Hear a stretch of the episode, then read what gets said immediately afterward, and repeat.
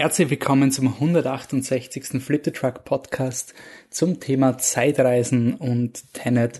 Und wie es sich für Tenet gehört, spreche ich hier aus der Zukunft, weil wir diesen Podcast in der Vergangenheit aufgenommen hat, um ihn euch zu bringen. Und zu diesem Zeitpunkt war die Kinolage natürlich eine deutlich andere. Die Covid-Lage in Europa und weltweit war eine andere. Somit möchte ich euch bitten um Verständnis. Einige unserer Diskussionen sind jetzt natürlich brutal veraltet.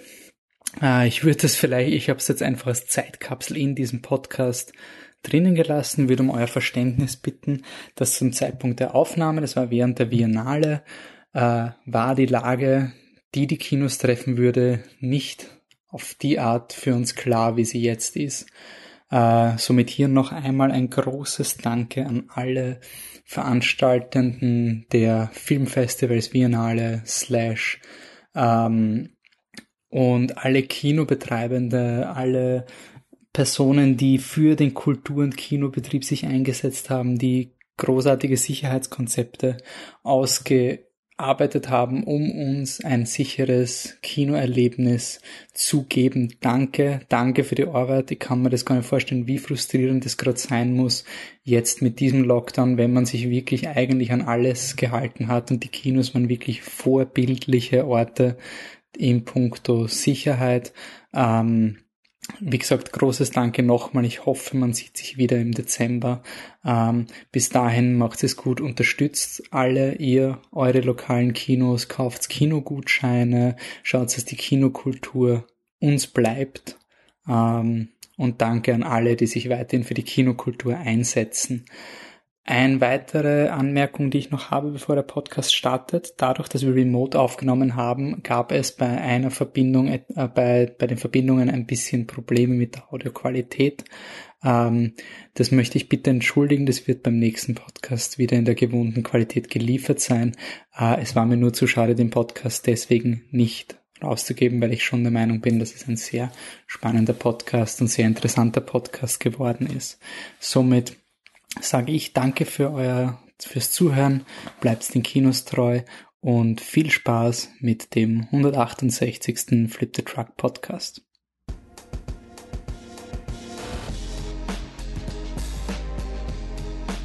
Also, legen wir los. Tenet. Time Crimes. Am Rand des Rollfelds. Donnie Darko. Wir besprechen nach unserem Motto vier Podcastende, vier Filme. Michael Leitner. Oh. Patrick Krammann. Hallo. Mein Name ist Wolfgang Steiger und bei mir sind Herzlich willkommen bei fliptetruck.com, dem österreichischen Filmpodcast.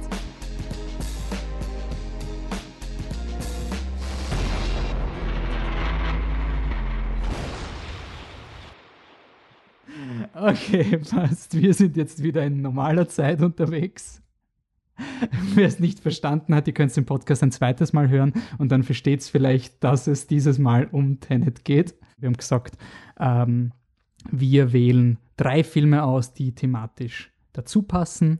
Ähm, wir sind heute nur zu dritt, weil wir das, äh, den Podcast im Rahmen der Biennale aufnehmen und die Anne gerade äh, durch die Kinoseele tourt. Ähm, aber natürlich wird die Biennale wahrscheinlich schon vorbei sein zu dem Zeitpunkt, wo ihr diesen Podcast hört. Also es ist alles im, im Tenet-Style, alles super, alles toll. Ähm, insofern ist ein Feedback natürlich auch dementsprechend schwer, weil wir ja gar nicht wissen, wie ihr auf unseren Halloween-Podcast reagiert habt. Aber ich gehe mal davon aus, wir hatten alle ein schönes Halloween. Die Biennale war ursuper, hat alles gepasst und wir haben uns gefreut, dass die Kinosäle äh, wieder gefüllt sind. Ähm, Zusammenfassend, Tenet ist gekommen als der große, äh, der, der einzige Film, der einen großen Release bekommen hat von den Blockbustern, äh, ist dann im Sommer 2020 rausgekommen, in Amerika zu sehr mauen Ergebnissen. Also äh, Tenet hat dementsprechend hat so schwach performt am amerikanischen Markt, dass die ähm, Release-Daten von anderen Filmen sofort verschoben wurden. Also das war quasi äh, James Bond war jetzt nur das letzte, der letzte äh, verschob. Wonder Woman wurde auf Dezember zurück verschoben. Äh, Top Gun. quasi vom gleichen Studio von Tenon, Top Gun. Ähm, also das war irgendwie so dieses, die, die, die Welt quasi, oder zumindest der, der amerikanische Markt war noch nicht ready finanziell für äh, einen großen Blockbuster. Dementsprechend ist es nicht schlimm, wann wir uns so lange Zeit gelassen haben für Tenet, weil es hat seither eh keinen anderen Blockbuster gegeben, der irgendwie das Spotlight nehmen könnte. Bevor wir in unsere vier Filme äh, reintauchen, ähm, boah, ist eine gute Frage, was davor ist. Äh, wollte ich nur mal kurz sagen, wie wir auf diese Idee gekommen sind. Also wir haben ein bisschen überlegt, welche Filme könnten dazu passen und haben uns dann quasi entschieden, Donnie Darko, das ist ein Film, den wir, glaube ich, gemeinsam eben in der Schule waren, haben wir den, also ich, ich war zumindest mit euch im gleichen Wohnzimmer, wie ich den zum ersten Mal geschaut habe. Irgendjemand von euch hat den sicher vorher schon gekannt. War die Frage, does it still hold up? Können wir das reinbringen? Dann haben wir gesagt, okay, wenn wir schon so Mainstream sind mit Tenet und Donnie Darko, dann müssen wir ein bisschen pretentious sein und wir nehmen nicht 12 Monkeys, sondern wir nehmen am Rand des Rollfelds einen Fotoroman, einen visuellen Fotoroman aus dem Jahr 1962 aus Frankreich. Also ja, wir kennen uns voll aus. Das ist war voll pretentious.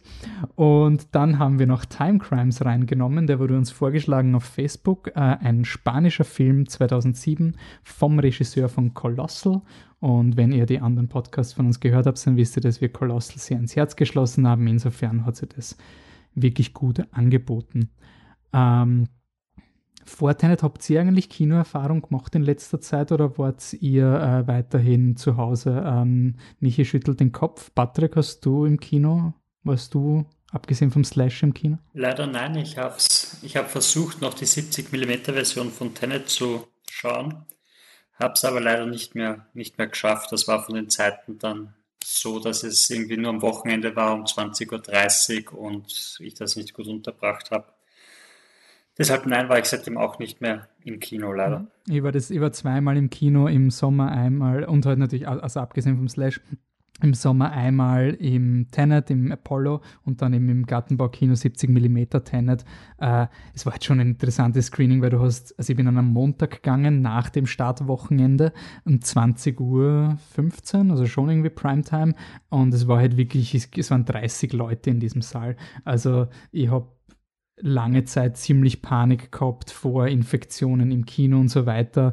Aber wenn man durch Wien geht und sieht, was alles vollgestopft ist und wie wenig es sich in den Kinos tut, man soll es nicht, natürlich, es ist immer eine Restwahrscheinlichkeit, man wird nie 100% sicher sein, aber ich muss schon sagen, in den Kinos im Vergleich zu vielen anderen Dingen fühle ich mich eigentlich überraschend sicher, vor allem weil mittlerweile, ich weiß nicht, ob es jetzt mittlerweile verpflichtend ist, dass man die Maske die ganze Zeit auflässt, aber ich bin einfach reingegangen, Maske drauf die ganze Zeit und dann wieder raus. Also es, es war eigentlich überraschend normal. Und das Gartenbaukino hat ja auch während des Lockdowns eine Umluftanlage eingebaut. Das heißt, es ist nicht mehr dieses Problem, was ich zu Beginn befürchtet hat, dass im Gartenbaukino die Luft steht, sondern sie wälzen halt auch um. Also auch von einem sehr, sehr Covid äh, gestressten Person wie mir nochmal ein bisschen so ein Hey, probiert ins Kino. Ihr könnt mittlerweile alle Kinos müssen jetzt Sitzplätzreservierung machen, auch das Filmcasino. Das heißt, ihr könnt euch sowieso noch kurz vorm Kinostart anschauen, hey, wie viele Leute sind da, kann ich mich einfach, ich kann mich einfach rechts hinten hinklicken. Das geht alles. Also ich finde, das probiert das Kino wieder aus, seid vorsichtig, aber ich denke, es gibt katastrophalere und gefährlichere Orte, an denen man sich derzeit unverantwortlich verhalten kann als das Kino. Ähm, ja, dann starten wir mit Donnie Darko. Äh, Patrick, ich schätze mal, den stellst du vor. Ja, schätze ich auch. Ähm, ja, beginnen wir. Richard Kelly ist der Regisseur und hat das Drehbuch dazu geschrieben. Es war mehr oder weniger die Breakout-Performance von Jack Gyllenhaal und hat uns auch noch viele andere Leute beschert, mehr oder weniger. Also Maggie Gyllenhaal, seine Schwester, hat es vorher zwar auch schon mitgespielt, wurde hier aber auch gecastet. Dazu ist es zum Beispiel das Filmdebüt von Seth Rogen. War das doch? Das okay, okay. Ja, es war Seth Rogen, es war sein erster Kinofilm und er hat seine Karriere sehr passend gestartet. Die ersten Satz, den er sagt in seiner großen äh, Karriere ist I like your boobs. Da, da ist er ziemlich on point geblieben. Und es geht eigentlich um den jungen Donnie Darko, einen 16-, 17-jährigen Jungen, der ein paar psychische Probleme hat und der auf einmal einen lebensgroßen Hasen sieht, beziehungsweise eine lebensgroße Person in einem Hasenkostüm, der ihm anschafft, äh, gewisse Straftaten zu tun, weil die Welt in 28 Tagen enden wird. Und dann entspinnt sich halt ein, eine Coming-of-Age-Story und ich weiß nicht was alles eines Jungen, der sich einfach nicht zurechtfindet in dieser Welt. Und es ist sehr berührend und sogar immer noch unglaublich gut, finde ich. Aber let's discuss that. Ich will nur vorausschicken, wir werden hier alle Filme wahrscheinlich spoilern nur zu sich, weil ein Zeitreisefilm, Zeitreisefilme sind so Filme, die halt wirklich, da passiert meistens im ersten Akt was, was man erst am Schluss versteht. Also das, die kann man nicht mal, die kann man nur grob umschreiben und selbst dann, wenn man das Prinzip der Zeitreise erklären wird, verrät man auch schon. Also ihr habt wahrscheinlich eh Donnie Darko gesehen, aber trotzdem der Fairness halber, es wird hier gespoilert. Wenn ihr die Filme nicht gesehen habt, versuchen wir euch das ungefähr ähm, bringen. Äh, ich habe in den Lockdown-Monaten drei Staffeln Dark geschaut. Also, äh, genau, es heißt Dark, die deutsche Serie. Ähm, da geht es auch so um Time Loops und alle sind die Großväter von sich selber und so weiter. Und das ist eine Film, eine, eine Reihe, wo so ab der zweiten Staffel sind alle Zeitreisende. Also jeder ist, ist nicht mehr Schüler, sondern Schüler, Schülerin, sondern alle sind Zeitreisende. Und Donnie Darko würde ich so aufs andere Spektrum von Zeitreisefilmen legen, weil es eigentlich ein Character-Drama ist mit Zeitreise schon drin rein kodiert, aber es passiert urviel anderes und das war jetzt beim nochmal schauen extrem cool. Also einfach wirklich so dieses, hey, das ist eben nicht nur ein Zeitreisefilm, das ist nicht der eine Film, wo er am Anfang aufwacht und der Wecker läutet und dann nachher weißt, uh, der Wecker läutet, weil am Ende vom Film reist er durch die Zeit zurück und setzt den Wecker auf diese Uhrzeit, sondern es, es ist irgendwie von, lebendig. Ich glaube, von all den Filmen, die wir haben, ist der am wenigsten Zeitreise beziehungsweise von all den Filmen, die in Donnie Darko steckt, ist das Zeitreiseelement wahrscheinlich noch das, das Unwichtigste. Es ist natürlich für die Story unglaublich wichtig und so weiter und so fort, aber, aber es geht dann doch eher um den Charakter als um das, das komplexe Zeitreisen-Paradigma, was da irgendwie etabliert wird. Michi, was ist deine Einstellung? Also Funktioniert die Zeitreise überhaupt zu 100 Prozent? Also ist es quasi. Das kommt darauf an, welche Zeitreise man nimmt, aber so wie sie es aufsetzen, glaube ich, funktioniert sie schon, weil sie es äh, halb religiös durchziehen. Die, Zeit, die so Zeitreise für alle, die den Film nicht gesehen haben, also es, es gibt quasi Wurmlöcher, es fällt ein Stück eines Flugzeugs auf Donnie Darkos Haus, er ist zu dem Zeitpunkt nicht in seinem Zimmer und am Ende des Filmes entscheidet er sich doch in seinem Zimmer zu sitzen an diesem Zeitpunkt. Oder also er schreibt sich aus der Geschichte raus. Genau, also er opfert sich quasi selbst, damit seine Familie überlebt und damit seine Freundin, die von der Jenna Malone gespielt wird, auch überlebt, weil im Laufe des Films stirbt sie. Und deshalb entspinnt sich das alles. Und am Ende, das Ende der, die letzte Szene kennt man vielleicht, es spielt ein Mad World Cover und äh, alle Personen, die er den Film über irgendwie berührt auf irgendeine Art und Weise, äh, werden munter dazu und sind ganz, ganz neben sich und wissen nicht genau warum. Und Donnie Darko ist am Ende tot. Dafür alle anderen leben noch. Es ist sehr Teenage-Angst, oder? Sicher. Das ist aber quasi schon ein surreales Element, oder? Dass er quasi aus dieser, was auch immer, Paralleldimension, ähm, die dann quasi nie, nie passiert ist, die Leute berührt, ne? Weil das, das ist dann quasi nicht. Ja, also, also ja. es kommt darauf an, also es hat, er hat natürlich dieses, dieses Zeit, äh, das Zeitreisen-Dilemma mit sich mit, aber wenn er, wenn er das nicht gemacht hat, woher wusste er dann bla bla bla, das, das hast du immer. Aber, aber ja, es ist, ich habe leider beim Rewatch habe ich den Director's Cut erwischt. Der ist 20 Minuten länger und, und der Spelz, also der, der wirft dann immer wieder, dann siehst du auf einmal eine Seite von dem Buch, das er findet, äh, wo es um die Philosophie des Zeitreisens geht. Und dann wird das eingeblendet und dann werden quasi alle Elemente, die irgendwie wichtig sind, die im Originalfilm äh, nur angedeutet werden, werden da drinnen irgendwie so, so wirklich so, jetzt erzähle ich dir, wie das funktioniert. Und es ist wirklich so, ach, ich will es nicht wissen, es ist nicht wichtig dass er aus irgendeinem Eises Manifestes bla bla bla und deshalb sieht er den Weg Gottes und deshalb kann er das da. Es ist scheißegal. Also es ist, es gibt halt ein Paradoxon und das ist halt so. Punkt. Also der, der, der, Director's Cut ist mehr Zeitreise als der, der Originalfilm, oder? Nein, der Director's Cut ist 20 Minuten länger und sie haben drinnen äh, mehr Szenen mit äh, Drew Barrymore, die ja äh, Produzentin auch war, beziehungsweise ihre Firma hat das produziert. Sie spielt äh, eine, die Englischlehrerin und die hat kriegt halt eine ganz eigene Story noch nebenbei, viel mehr äh, durch, äh, kommt viel öfter Screenpräsenz und dann, dann eben das Buch kommt manchmal vor und er wirft urgerne surreale Elemente rein, die keinen Sinn ergeben. Also das Motiv des Auges, das irgendwie sehr im Film schon kodiert ist, ist dann noch viel, viel, viel schlimmer drinnen. Also du hast dann die ganze Zeit eine Aufnahme von einer Pupille, wo dann Text drüber eingeblendet wird, als wäre in der Matrix und ganz komische Effekte, die überhaupt nicht zusammenpassen irgendwie. Und da war wieder so ein, okay, gut, also du schaust die Kinoversion, weil das ist die gute Version und die Director's Cut Version ist halt so ein bisschen, bisschen overstuffed.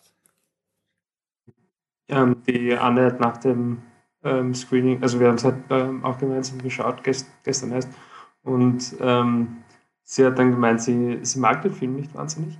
Ähm, oder aus heutiger Sicht mag sie nicht, weil äh, sie findet, dass er halt also dass er halt gar so sehr Teenager ist. Also es ist halt wirklich wie wenn du halt ähm, wieder 16 bist, quasi mit, du glaubst, du bist einfach da ähm, Allerklügste, wenn du mal irgendwie eine Theorie aufstellst und bist irgendwie super smart. Und am Ende ist aber die Message, Message aber halt die Conclusio ist dann aber am besten funktioniert die Welt immer noch ohne mir.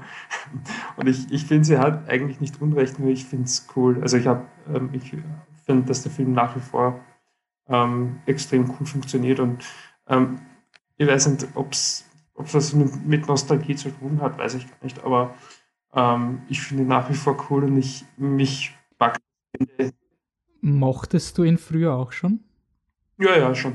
Ähm, mich, mich packt das Ende eigentlich emotional jedes Mal. Also diese, es ist natürlich irgendwie, ähm, für wann ist der Film? 2003, glaube ich, oder 2002, ähm, irgendwie es passte perfekt ähm, in diese Zeit und dann, wie man, ähm, ja, wie, wie Teenager halt damals irgendwie so die Welt gesehen haben, ja, dieses ähm, ja, so quasi mal. Es sind so Szenen, die, die, die so richtig aber. wichtig sind. Also so richtig so, ja. vor allem bist du schon mal drauf kommen, dass du nicht nur in Furcht und Liebe kategorisieren kannst. Das ja. ist alles viel komplizierter, als das, was die Schule unterrichtet. einfach mal so, mal so richtig deep. So, weil das lernen sie dir nicht in der Schule. Und ja. es, er hat mir lustigerweise total an Before Sunrise erinnert. Den habe ich jetzt auch geschaut. Und das ist auch so ein Film von, also, die, die fühlen sich schon sehr wichtig.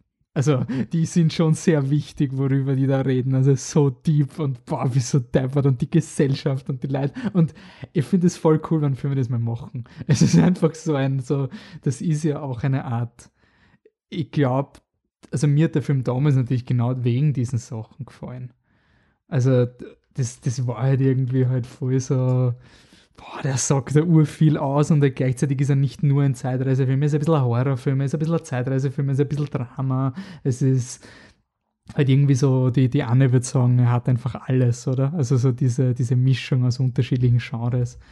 Ähm, ja, klar, aber er, ich finde, bei, beim, beim Jetzt schon war es schon so, dass das irgendwie dieses Persönlichere noch viel schlimmer war. Also mich hat das irgendwie voll fertig gemacht, dieses Mal beim Schauen, wo du halt wirklich diesen, diesen Jungen siehst, der sich einfach nicht, nicht wohlfühlt in, in seiner Haut und in dieser Welt, wo er ist, und dann sitzt er da und fragt halt seine Mutter so ein, wie ist es eigentlich, wenn du einen verrückten Sohn hast? Und als 16-Jähriger war das so ein, boah, ja, schon, er checkt eh, was abgeht. Aber diesmal war es so, oh mein Gott, der ist einfach komplett fertig mit sich selber und ah, die Geschichten also.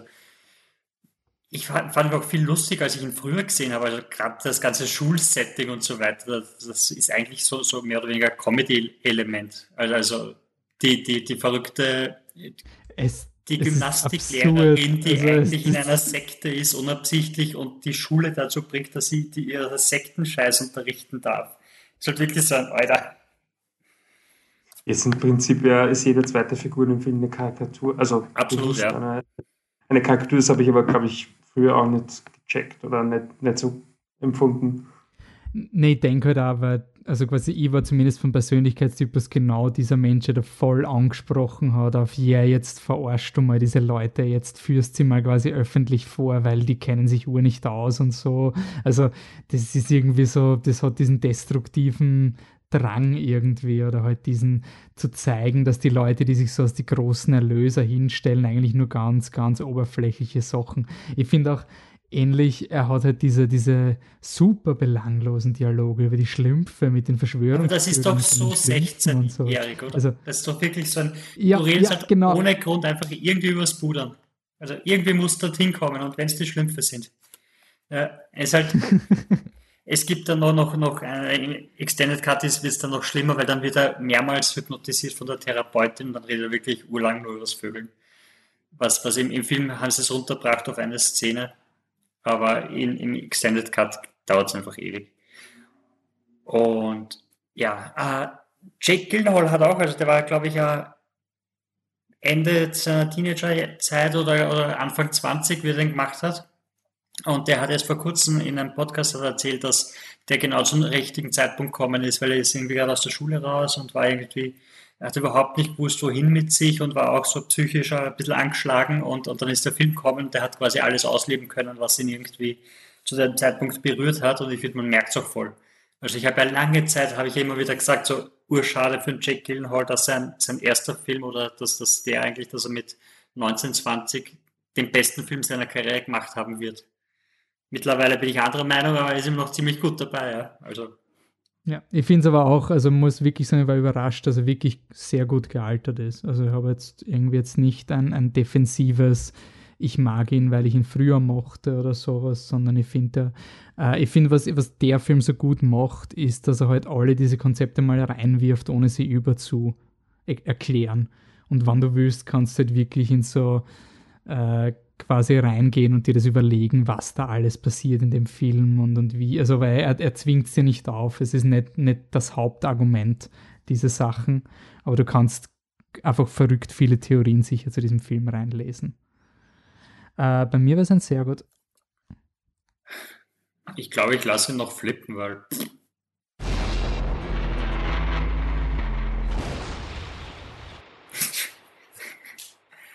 Also Was, wirklich? Ich, ich, hatte wow. ja das Pech, die, ich hatte ja das Pech, die, die, die Director's Cut zu sehen. Und es war halt wirklich so, also, die Szene ist, nicht im Original und ist komplett sinnlos. Und da habe ich drauf, hey, eigentlich, es, es gibt wirklich nichts, was mich stört am, am äh, Film. Und es war immer noch so, also ich finde ihn jetzt viel berührender, als es damals war, weil er mich nicht mehr so direkt anspricht, weil ich nicht mehr so, so mittendrin bin, weil ich kein 16-Jähriger mehr bin, der da jemandem zuschaut, der, der sich unwohl fühlt und, und quasi nicht dort ist, wo er sein will, sondern also jetzt ist man so irgendwie drüber und, und sieht man halt das, das alles, wie, sich das entwickelt und, und ich finde, man, man kann es jetzt viel mehr mitfühlen als, also einfühlsamer sein darüber und, und das ist ein super Film und aus. Ja. Ausgezeichnet. Passt. Cool. Dann kommen wir zu Am Rand Lachete. Eh. ähm, ich habe mich nicht darauf vorbereitet, ich will niemanden von euch ins kalte Wasser werfen, deswegen stelle ich den jetzt vor, außer irgendjemand kennt sich wirklich mit diesem Film aus und sagt, nein, Wolfgang, du kannst diesen Filmklassiker nicht adäquat repräsentieren. Also der Wikipedia-Eintrag. Ich habe den Wikipedia-Artikel aufgemacht, weil ich mir dachte, dass der Wolf mich sicherlich den 60er-Jahre-Film machen lässt. Aber naja, man dachte, das ist so, das, das ist, ja. Also Chris Marker hat den 1962 gemacht. Chris Marker ist anscheinend assoziiert mit der Left Bank Artistic Movement. Äh, ich habe auf den Wikipedia-Artikel nochmal geklickt. Das war anscheinend ein Movement, das konventionelle yeah. cinematische Mittel rejected hat. Und das ist die übliche französische Schaß halt. Ähm, 28-minütiger ähm, Fotofilm. Äh, warum wir den genommen haben, ist, weil er die Vorlage zu 12 Monkeys war. Und ich wusste das nicht, dass es eine Vorlage zu 12 Monkeys gibt. Und sowas ist irgendwie spannend. Der Film erzählt die Geschichte eines äh, Mannes, der als Kind den Tod einer, eines äh, äh Mannes am Flugfeld, äh, am Rollfeld, sieht Äh, danach bricht ein nuklearer, also ein, ein Weltuntergangs, dritter Weltkrieg bricht aus und die Menschheit ist jetzt in Katakomben und sie versuchen jetzt quasi in die Vergangenheit oder in die Zukunft zu reisen, um dort um Hilfe zu bitten. Der Protagonist wird dann nach, äh, in die Zeit zurückgeschickt, trifft dort eine Frau, die er in unterschiedlichen Zeitetappen trifft. Ähm, dann sagen sie, dann verliebt er sich in diese Frau und sie, sie, sie ist quasi, sie akzeptiert es, dass der an unterschiedlichen Zeitpunkten ihres Lebens auftaucht. Danach sagen sie, hey geil, es hat es funktioniert, wir können dich zurückschicken, jetzt schicken wir dich nach vorne in die Zukunft und, und red bitte mit den Menschen in der Zukunft, dass die uns helfen. Dann gibt's da, dann trifft er da die Menschen, die haben lustige Punkte ähm, auf dem, auf dem äh, Knopf und ähm, die haben also Punkt auf dem Kopf und dann sagen sie, hey cool, Schön, dass du da bist. Und er wünscht sich dann von diesen Zukunftsmenschen äh, nicht, dass er bei ihnen bleiben kann, sondern dass sie ihn nochmal in die Vergangenheit zurückschicken an dieses Flugfeld. Äh, dort will er seine Geliebte treffen, läuft zu ihr hin. In dem Moment, wo er zu ihr hinläuft, kommt aber einer dieser Wissenschaftler, äh, die quasi ihn, weil es jetzt funktioniert hat, die Zeitreise, ist er obsolet, er soll umgebracht werden und er wird dann quasi von diesem Wissenschaftler ermordet. Und am Ende kommt er drauf, er stirbt und sieht sein eigenes Ich als Kind, also der Mann, den er sterben gesehen hat, war er selbst. Ja, das ist.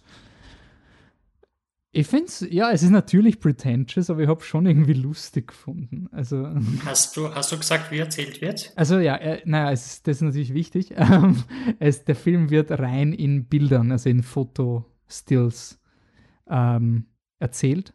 Äh, also statische Fotogra also Fotografien, die schon mit den Schauspielerinnen ähm, nachgestellt sind. Also die sind, das sind irgendwelche Fotos. Manchmal verwenden sie natürlich so zerbombte Bilder aus aus Kriegsaufnahmen für den Dritten Weltkrieg, aber die Zeitreise zum Beispiel, also wie er da liegt in einer, in so einer Montur, wo ihm etwas auf die Augen gelegt wird, das wird, wurde, ein, wurde als Foto gemacht und in einem 28-minütigen Kurzfilm, Strickstrich, Videomontage ähm, aufbereitet. Es ist ein, es ist ein Fotoroman. Und am Anfang, wenn, man, wenn der Film anfängt, dann siehst du eben das Bild von dem Flughafen und du erkennst sofort, dass es ein Foto ist, weil ein Foto, in das man langsam reinzoomt, schaut einfach anders aus als ein, als ein echter Kamera, die reinzoomt aus irgendeinem Grund. Und dann steht da so, un Roman de Fotografie, bla bla bla, bei irgendwem und da denkst du schon so, diese verdammten Franzosen, schreibt doch einfach Film hin, hey. Und dann kommst du auf nein, es ist wirklich nur ein, ein, ein Fotoroman. Und ich glaube, der, der Film war unglaublich billig. Also du siehst ihn immer liegen oder irgendwas machen und im Hintergrund ist alles schwarz, weil, er, weil sie in der Kanalisation sitzen oder sonst irgendwas. Das heißt, der Film hat wahrscheinlich ein Budget gehabt von den Foto, also von Fotokamera, die sie verwendet haben und das war's.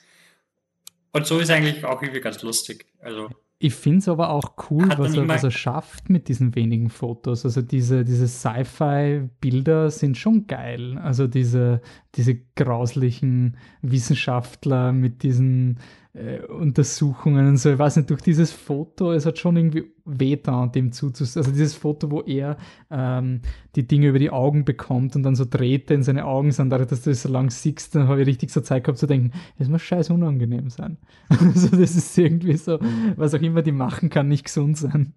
Es gibt scheinbar schon einen Shot von einer, einer Motion Picture Camera laut Wikipedia.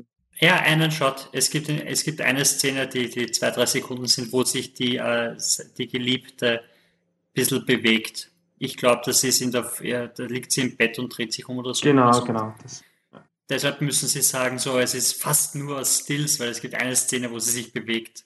Und das ist dann sogar sehr gut eingesetzt. Äh, sie haben halt natürlich das Problem, dass es kein Dialog oder ähnliches gibt, sondern nur ein Voice-Over. Und dadurch hast du dann diese Blöcke an Exposition, die sie dir irgendwie reindrücken, wo ich dann irgendwann bin ich mal so, okay, gut, jetzt, jetzt fürs Auge ist es dann doch mit der Zeit etwas ermüdend, immer nur ein Foto zu sehen. Jetzt war, war er jetzt ein Kriegsgefangener, der, an dem sie experimentieren? Also ich habe verstanden, dass das System das ist, jemand, der eine, eine sehr starke Erinnerung an die Vergangenheit hat. Mit dem kann man das machen, weil alle anderen werden wahnsinnig oder können sich nicht verorten. Aber das System ist er da jetzt hin und her kupft oder, oder war er dann immer in der Vergangenheit und dann, da, da, das habe ich alles nicht so ganz verstanden.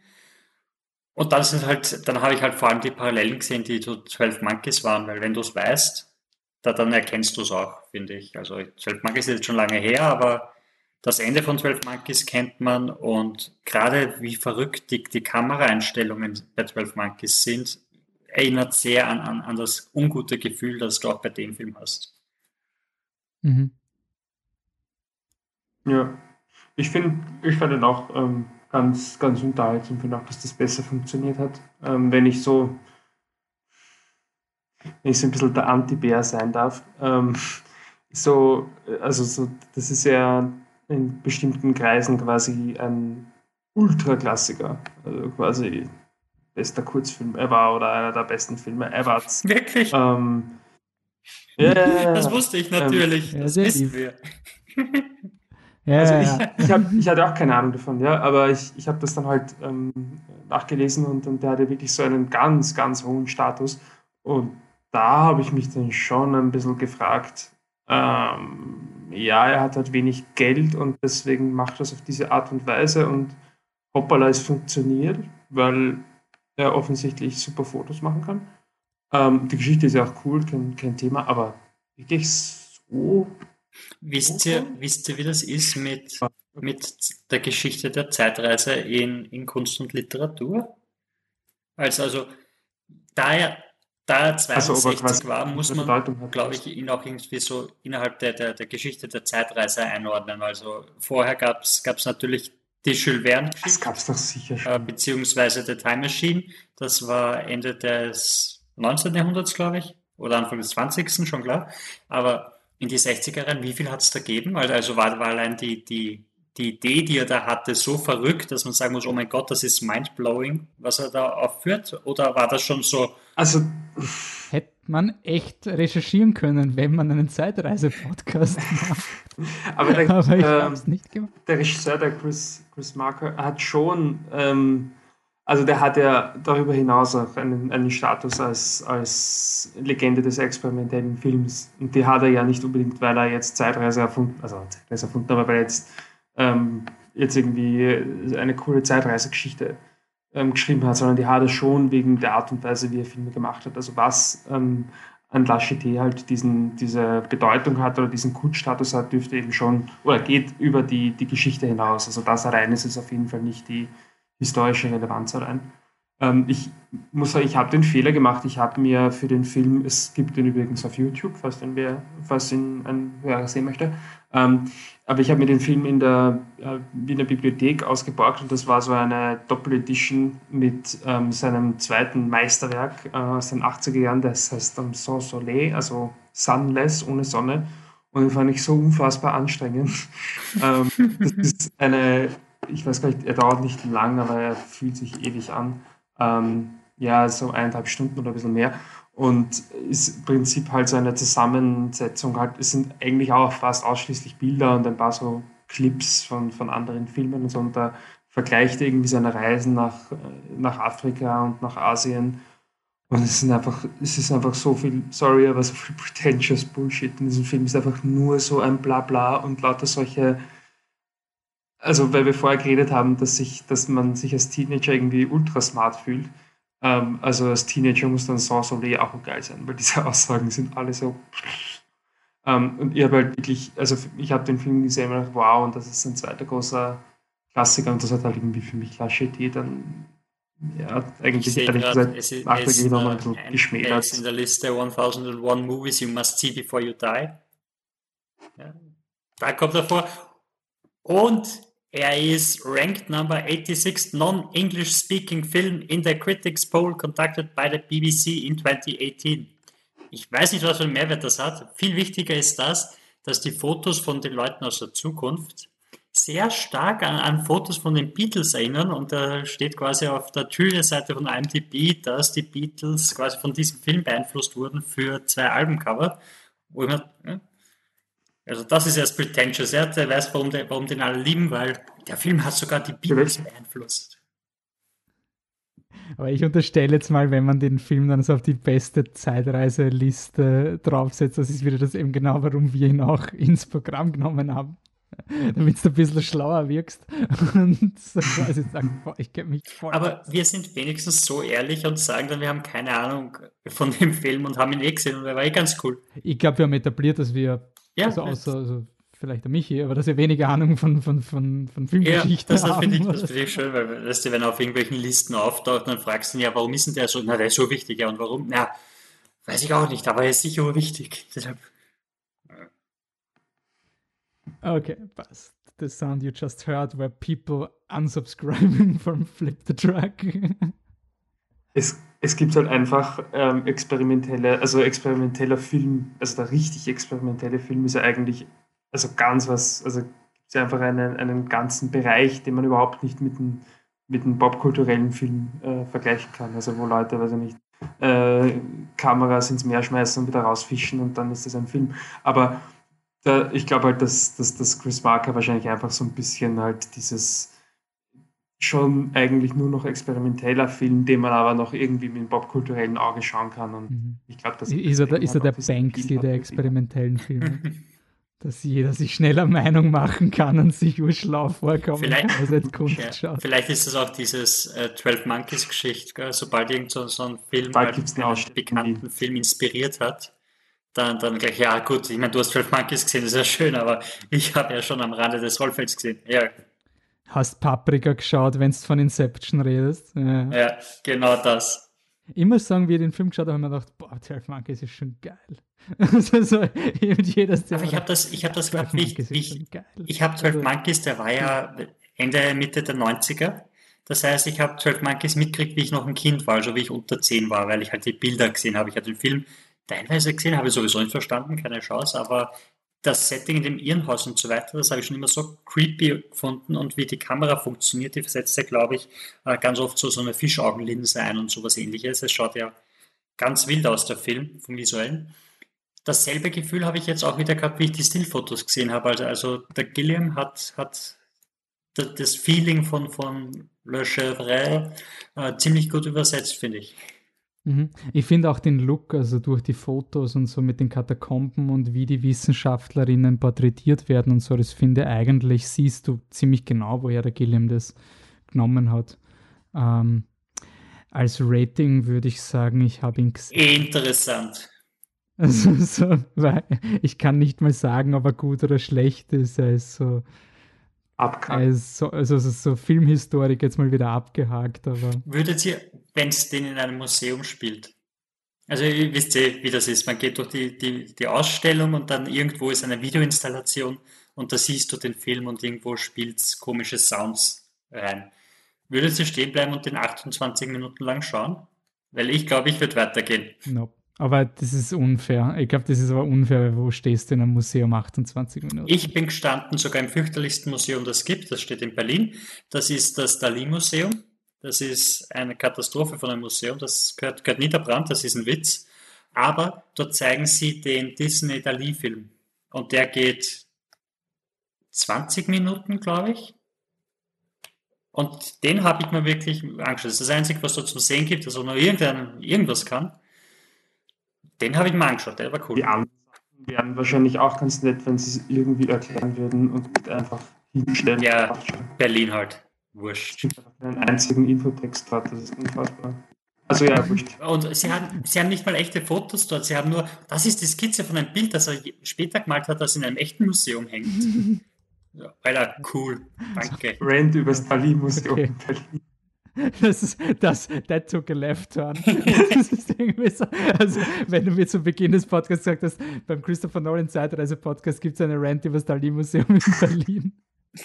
Hätte ich es nicht geglaubt. Hey, ich habe mich sehr zurückgehalten, ja. Gib mir 15 Minuten und.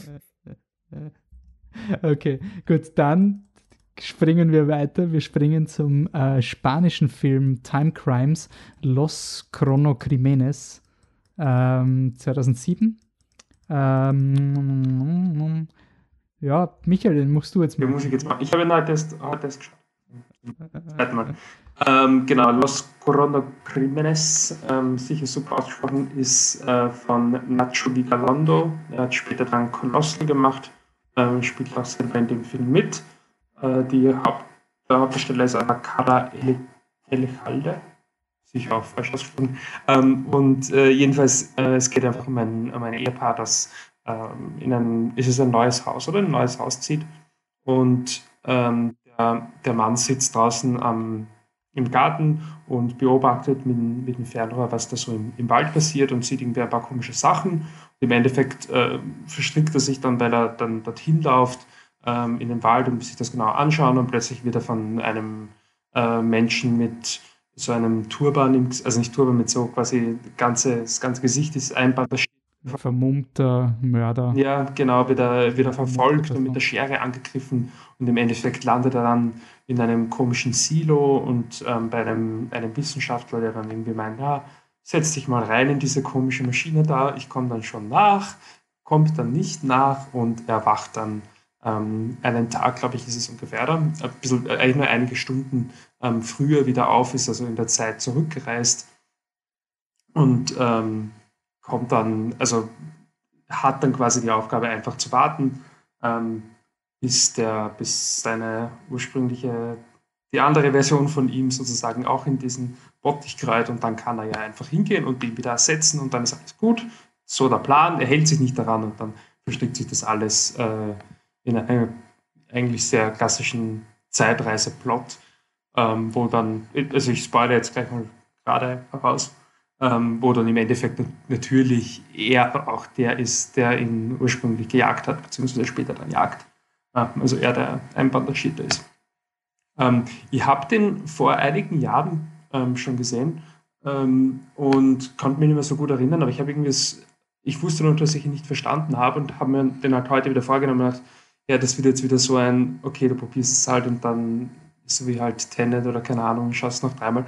Ähm, muss aber ehrlich sagen, das ist, also ich weiß nicht mehr, warum ich es damals nicht verstanden habe, aber das ist eigentlich einer der einfachsten Zeitreisen, sehr straightforward, ich, ja. ich kenne, die wirklich, die wirklich sich auf das Zeitreise, also natürlich gibt es Zeitreisefilme und dann im Endeffekt reisen sie nicht durch die Zeit und den versteht man, ha, lol, aber der ist wirklich sehr, sehr straightforward.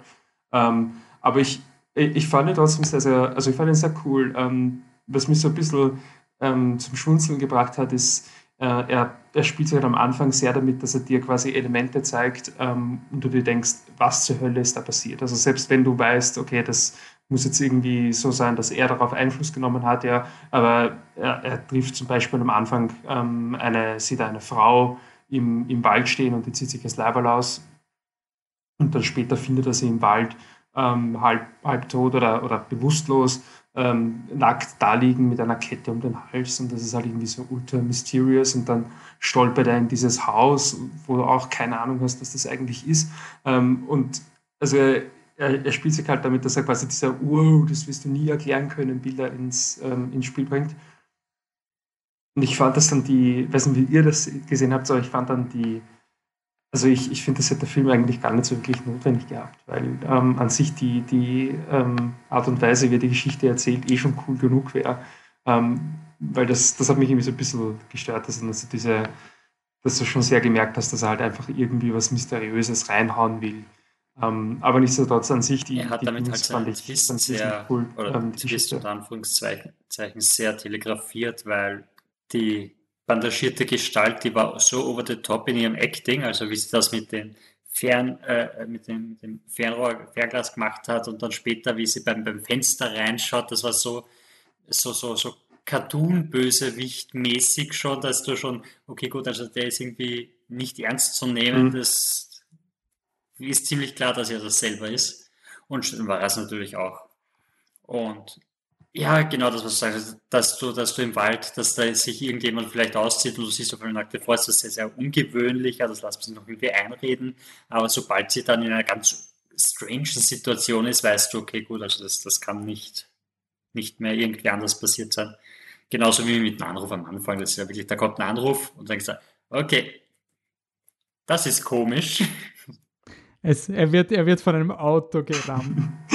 wer, wer könnte in diesem Auto sitzen? Also Aber ich, warum kauft man sich ein Haus, das neben irgendeiner komischen, ist das eine Universität, eine normale, oder ist das irgendein Stranges? Also das habe ich am ersten Fall Der Zaun ist so ein Scheiß, den die haben, zum einen. Und dann, der ist so knapp daneben, dass das ist irgendwie sehr strange. Also, wie kannst du dich so... Was ich, wenn, wenn, man, wenn man schon, ähm, was es schon darum geht, Dinge, die man nicht verstanden hat, ähm, die, ähm, also vielleicht, also ich versuche es so zu erklären, dass man es auch versteht, wenn man den Film ähm, nicht gesehen hat. Also der ähm, Hector sieht also eine Frau im Wald, also beobachtet sie mit dem Fernglas, wie sie sich das Leibchen auszieht. Später weiß er, er muss, also er reist in der Zeit zurück und weiß, er muss dem Hector 1, wie er ihn da nennt, muss er das vorspielen, ähm, dass er wieder diese Frau im, im Wald sieht, wie sie das Leiberl auszieht. Also bedroht er die Frau und sagt ihr, ähm, also indirekt, ich stich die an oder du ziehst dir das Leiberl aus. So. Und ähm, die Frage, die ich mich, mir aber gestellt habe, äh, das Ganze fängt ja irgendwann einmal an, warum hat sie, also wie, wie kam es ursprünglich dazu, dass er sich das Leiberl auszieht oder habe ich dann Denkfehler? Das ist einfach, glaube ich, das, das Zeitreiseparadoxon. Also wenn er einmal nicht durch die Zeit gereist ist, war, wieso war es genauso? Ähm, Wie was, angefangen? Ja, genau. Ja. Was mich so äh, gewundert hat oder was ich mir gedacht habe, wie ich die Szene gesehen habe, äh, wo er eben, also der Film nummeriert seine Hektors ja sogar durch, damit du dich ja nicht verwirrst. Also Hektor 1 ist der erste, Hektor 2 ist der, der zum ersten Mal durchreist und dann muss er noch einmal zurückreisen. Das ist Hektor 3. Und Hector 2 taucht eigentlich auf und dann sieht er, okay, ah, die, der muss den Knockout sehen. Und dann, dann, dann hat er einen Unfall und dann sieht er das Mädchen und denkt sich, ah ja, genau, uh, die muss ich jetzt dazu bringen, dass sie sich auszieht und fängt auf einmal aus dem Nichts an, sich zu bedrohen. Und ich dachte, bist du deppert? Also ja. so schnell so abgehen und dann der Hector 30 Uhr so, ja, ich bringe die alle um und dann ist alles wieder okay. Du, ich habe wow. drei, drei, Staffeln Dark geschaut, okay, da ist es immer so. Ich muss die Vergangenheit ändern, ich muss die Vergangenheit ändern, reisen sie zurück. Okay, ich bringe jetzt meinen Vater um, das ist das einzig Logische. So, wow, wolltest du nicht die Vergangenheit ändern? Kleine Schritte, vielleicht nicht gleich den Vater umbringen, vielleicht mal Haxel stellen. Oder was das so irgendwie nicht gleich in den. Also ich finde, wo Donnie Darko eine Serie ist, wo Zeitreise interferiert mit dem Plot, ist dieser Film halt, da ist alles über die Zeitreise definiert. Also quasi alle Aktionen, die der Hauptdarsteller macht, sind ja schon durch Info aus der Zukunft. Also das Einzige, was aus der Vergangenheit kommt, ist, dass er einen, einen Tisch gekauft hat und dass er verheiratet ist. Das sind die, die zwei Dinge äh, aus seinem Charakter. Und alles andere wird ihm quasi aufgezwungen von dem, dem Serienkiller-Ich oder dem Ich muss es verhindern. Ähm, die Psycho, ja. Es ist so cool einfach nur, dass er so, hör zu, Zeitreisen. Was redest du für Blödsinn? Ich gehe jetzt nach Hause. Du kannst nicht nach Hause Zeitreisen. Was redest du für Blödsinn? Es gibt keine Zeitreisen. Okay, ich muss sie umbringen. Was? Er, er macht dann recht schnell, er macht recht schnell, das versteht war, er wirklich so alles. Also er kommt von einem Typen, der keinen einzigen Zeitreisefilm gesehen hat, ja. recht schnell zu, okay, passt, jetzt muss ich genau das machen und du ziehst den Mantel an und schneidest dir die Haare und dann wird das alles Sinn machen. Also so, er ist dann so Aber on top. Da, dafür, da gab es diese coole Szene, wo, wo Hector 1 äh, verletzt wird von Hector 3 glaube ich. Hek von der Hector 2 also. ist der mit der Maske, der Hector 3 ist der Autofahrer. Hector 2, okay, nein, gut. Von Hector 2 wird er verletzt und läuft weg und versteckt sich hinter einem Baum und, und lugt dann wieder hervor mit, mit dem Fernglas und schaut, ob er kommt. Und dann siehst du so aus der Sicht vom Hector 2, wie er weiß, ah ja, ich habe den ja voll erschreckt, da wie er dann aus dem hinterm Ding vor, das muss ich jetzt wieder machen.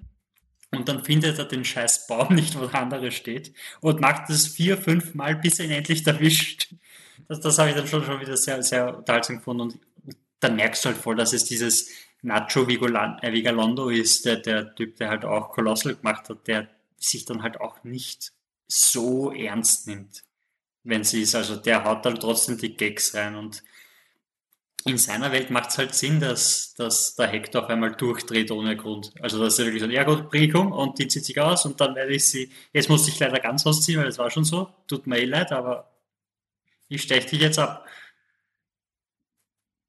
Ich finde, so grundlos ist es ja nicht, oder? Er, er will halt der eine ja. sein. Es gibt ja nur eine, also er hat ja nur eine Ehefrau, die, die will nicht. Hm? Musste durchsetzen, das geht ja anders. Um, ähm, aber ich fand das halt voll cool, dass er das, also das hat mir total getaugt, dieses quasi, dass du dir das halt Spaß, dieses, oh, wie mache ich jetzt? Ich meine, nicht, dass es jetzt immer schlecht ist oder so, ja, aber ich fand es voll cool, dass der Film ist einfach quasi so hey, so kompliziert bin ich eh nicht. Wir erklären das jetzt nicht fünfmal im Kreis, sondern ich gehe jetzt einfach hin und mache das. Und was ist das einzig Logische? Nein, ich muss mich jetzt umbringen. Also ich, das fand ich irgendwie ähm, echt cool, dass er das so, so direkt gemacht hat. Ja, und, und, und vor allem, wo, wo, dann, wo dann die Entwicklungen am Ende sind, wo er dann zu, zu äh, sie ist gecredited als La Chica en el Bosque, also das Mädchen aus dem Wald, ähm, dass sie natürlich sagt, ja, du, du musst jetzt die Haare schneiden. Was, warum? Ja, na, das, das, das hilft voll. Schneid die Haare, das wird schon passen. Und sie so, okay, gut, passt schon. aber eines, was ich nicht verstanden habe, oder vielleicht habe ich, hab ich nicht schon aufgepasst, aber sie etablieren doch am Anfang vom Film, also die, ähm, seine Frau baut einen Tisch zusammen und sagt dann, ja, okay, Schatz, du hattest recht, der geht wirklich nicht rein ins Haus. Also es ist so ein, so ein runder ähm, Couchtisch und dann meint sie, ja gut, da muss er halt draußen stehen. Später ist der Tisch aber im Haus, oder? Ja, das ist der, mit dem den er die Stiegen runterwirft auf Hector 1, 2, 3. Aber wie geht das? Er geht doch nicht ins Haus rein. Ja, ich glaube, das, das hat es einfach nicht zusammengebracht, weil ich meine, das ist ein Couchtisch, den brauchst du noch hochkant hinstellen. Sie hat es dann herausgefunden nachher. Sie hat sich noch damit beschäftigt und dann hat sie es geschafft. Ich glaube, dass der Film da eher bewusst etwas legt und quasi so wie die, wie heißt der Film, da ähm, in Shutter Island ähm, von Scorsese gibt es eine Szene, wo eine psychisch kranke Frau ähm, aus einem Glas trinkt und weiß kein Glas. Und die Szene hat keinen Grund und keinen Der Shutter Island hat das ganz oft gemacht. Glaub, Sie rauchen auch ohne Zigarette und so weiter. Ja, okay, nein, nein Shutter Island hat, die, hat, hat solche Elemente ganz genau, um, um zu zeigen, dass der, dass der Hauptdarsteller vielleicht nicht die nicht sane ist, quasi. Aber ist es in dem Film, also der, der Tisch beschäftigt mich. Ich müsste. War, war, war die Wette vielleicht andersrum? Ich weiß nicht mehr genau, wie die Wette war. Ich weiß nur, er hat sie gewonnen. Nein, nein. Nein, nein, nein doch, doch. Sie, er wettet mit ihr, du kriegst den nicht rein und sie kommt dann zurück und sagt, hast recht gehabt. Er ist nicht gegangen. Okay, ja. Vielleicht hat sie ihn zerlegt nein, und dann ihn wieder aufgebaut. Vielleicht ist Hector 4 durch die Zeit gereist, weil er draufgekommen ist, dass er den Tisch braucht. Wollte gerade sagen, Hector 4. Ich bin nicht der Einzige, den es beschäftigt. Sorry, kurz. Ähm, ich lasse gleich. Ich habe nur kurz auf Reddit geschaut. Es beschäftigt, es beschäftigt nicht nur mich. ähm, die Antwort hat halt niemand. Aber gut. Ich finde es cool, dass wir äh, Zeitreisefilme ausgesucht haben und ich glaube, das war nicht mal Absicht, äh, wo es nie so ist, dass die Leute dieselben Sequenzen immer wieder durchleben. Also wir hätten ja Kill Die Repeat machen können, täglich grüßt das Murmeltier und all diese Sachen, wo sie dieselben Situationen immer und immer wieder durchspielen, die ich immer sehr, fast mhm. immer sehr ermüdend finde. Ich muss aber schon sagen, also mir hat der Film nicht ganz abgeholt. Also ich bin, äh, der George R. Martin hat mir gesagt, es ist total schwierig, wenn du für die Twilight Zone schreibst, weil nach einiger Zeit sind die Leute erwarten einfach Dinge. Also quasi, wenn du das Gesicht nicht zeigst, am Anfang von der Folge ist ein Roboter, weiß quasi jeder, der Twilight Zone schaut. Und insofern war es eine schlechte Idee, diesen Film ganz zum Schluss zu schauen, weil du einfach, wenn du jetzt einfach schon so viele Zeitreisefilme in, in kurzer Zeit geschaut hast, dann, dann gibt es einfach gewisse Dinge, die du ab, die du durchgehst. Also ich hätte den Film lieber einfach mal isoliert in einem Festival oder sowas gesehen, weil einfach finde. Ja, Aber den hättest du doch vor, vor vielen Jahren sehen müssen, oder? Vielleicht. Also den oder irgendwann mal so auf die Liste, hey, Time Crimes, den ja. gibt es aber halt nicht in, in, in Zusammenhang mit Tenet und, und Donnie Darko und so. Also ich finde schon. Ich glaube, das ist generell ein Problem bei dem Film, dass der so, so low-key ist, dass wenn du ihn als Zeitreisefilm schaust, du sofort so, ja gut, das ist halt. Die, ich, muss, ich muss aber schon sagen, er macht zeitreisetechnisch ja auch nicht, nicht viel Neues. Also es ist ja dann relativ klar und ich, ich war war dann schon recht distanziert bei Hector 3. Also es war dann für mich schon so ein, okay, jetzt muss noch der Schrei erklärt werden, jetzt muss noch das. Also es war eher so ein, äh, für mich war es eben so ein Loop-Film, weil ich jetzt weiß, okay, jetzt geht er wieder drin und jetzt muss, muss er die, also ich habe irgendwie gewusst, nichts in diesem Film, was gezeigt wird, wird nicht nachher eine Zeitreise sein. Also so, das Handy läutet, ah, das ist Zeitreise, ähm, irgendwo hm, ist eine Grafik. du, dass es nicht seine Frau ist? Das war ein cooler Twist. Der ist dann sehr das, Aber das Problem war halt, dass der war wirklich gut und ich habe das Ende auch sehr gut gefunden. Also ich habe die, die Message zum Schluss, aber die, der Weg zur Message, also ab dem Moment, wo er halt dann in den, in den Killer-Modus gegangen ist, war es für mich so ein, okay, jetzt muss er halt durchalternieren und ähm, jetzt, ich habe ihn quasi einfach zugeschaut. Also das war wirklich so ein, okay, jetzt warte ich einfach, wie du alle diese Dinge, die noch ähm, es gibt noch dramatischen Wiggle Room, also ich kann da bei zwei, drei Szenen weiß ich noch nicht genau, wer im Auto gesessen ist. Das heißt, ich muss das jetzt noch erklärt kriegen. Deswegen habe ich mich dann relativ verabschiedet bis zum Schluss. Bis zum Schluss, wie er dann diesen Plan mit ihr macht und quasi ähm, die Frau aus dem Wald als seine eigene Frau tarnt, das war cool. Also das, das war auch cool und ich habe das Ende auch sehr cool gefunden und sehr grausam, dass er einfach zum Wissenschaftler sagt, ja, geh scheißen, du hast die Maschine gestartet. Jetzt wirst du rausgehauen. Also so irgendwie der Wissenschaftler, dessen einzige Motivation ist, bitte sag niemandem, dass ich, dass ich zu Unrecht die Maschine gestartet habe. Und er ist viel schlimmer, aber am meisten draufzahlen wird eigentlich wahrscheinlich der Wissen. Ich meine, er wird auch draufzahlen, aber der Wissenschaftler ist schon ziemlich eine arme Sau in dieser Geschichte. Ja, aber es gibt halt Vorschriften, an die hat man sich zu halten. Äh, aber Time Crimes ist, glaube ich, ein ziemlicher Einsteigerfilm für Zeitreisen. Also. Ja, ja. Also. Es ist ganz cool, dass er, dass er eben diese, diese, dass er dreimal zurückreist irgendwie, weil ganz viele Zeitreisefilme haben ja und am Ende kommst du drauf, dass er einmal zurückgereist ist oder so irgendwie oder eben, dass er selber war. Das passiert da relativ früh, dass du das checkst und dreimal äh, durchspielst. Aber ich glaube, es ist halt wirklich so, den siehst du, dann findest du das Konzept cool, dann suchst du die echte äh, Zeitreisefilme. Das war bei mir zum Beispiel Déjà-vu oh. mit Denzel Washington. Es war der erste Film, der das ein, wo ich gesehen habe, dass es quasi so mehrfache, so Parallelwelten gibt und dann kannst du die quasi durchiterieren und mit jedem Mal quasi das war der erste Film, der mir dieses Konzept gezeigt hat mit, hey, du musst nicht in der gleichen Zeit reisen, sondern du reist immer parallel.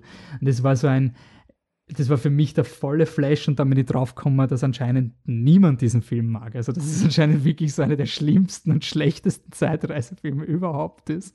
Ähm, ja, aber ich finde, es spricht halt sehr viel für die Filme, die du quasi das erste Mal siehst, wenn du das Konzept nicht kennst. Und ich glaube, Time Crimes wäre halt wirklich dieser, du hast noch nie einen Zeitreisefilm gesehen mit so einem Loop, dann, dann schau den quasi weil er auch lustigerweise ein ähnliches Konzept wie Déjà-vu verwendet, nämlich die Idee, dass ein Spie wenn du in den Spiegel schaust, dann ist es ja auch eine Zeitreise, weil die Photonen äh, ja vor und zurückreisen müssen.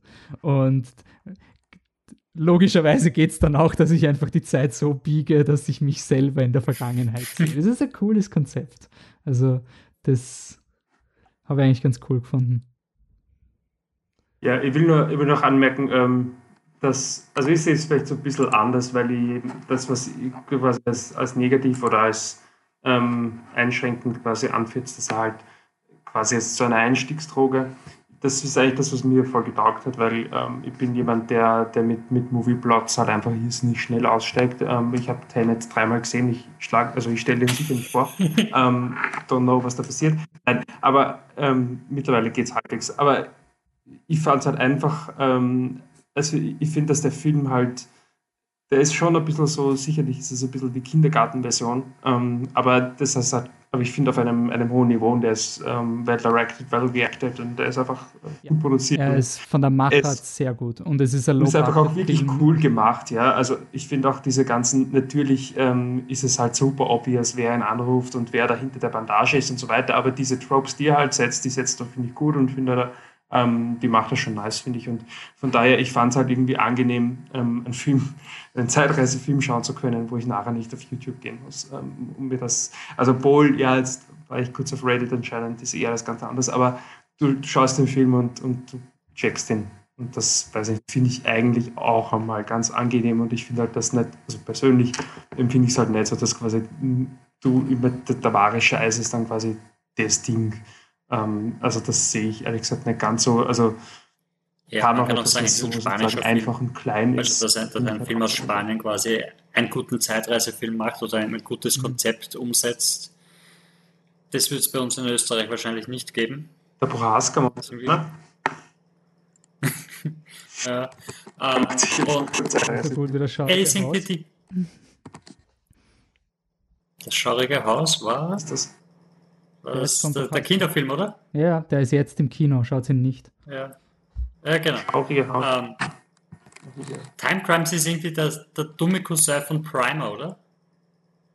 Also so, so wenn, wenn du Primer nicht checkst mit diesem ganzen boah, Iterationen, Iterationen, wer ist jetzt wo, Timecrimes, die sind durchnummeriert, da kann da nichts passieren. Ja, also ich finde Timecrimes ist halt, also bei Primer war ja die Idee, dass du wissenschaftlichen Dialog hast, der nicht Rücksicht nimmt aufs Publikum und Timecrimes ist halt so, so, hey, ich will eigentlich einen Film, den Leute verstehen, so ich sollte mal eine Linie machen und die biegt sich und dann biegt sie sich nochmal und da ist ein X und da ist ein X und da kommst raus und, und wenn es dann wieder auf der gleichen Ebene bist, dann bist du der Einzige. Also so, so danke mal, dass du irgendwie auch noch willst, dass dich Leute verstehen. Primer will ja nicht verstanden werden. Also zumindest nicht, nicht sofort.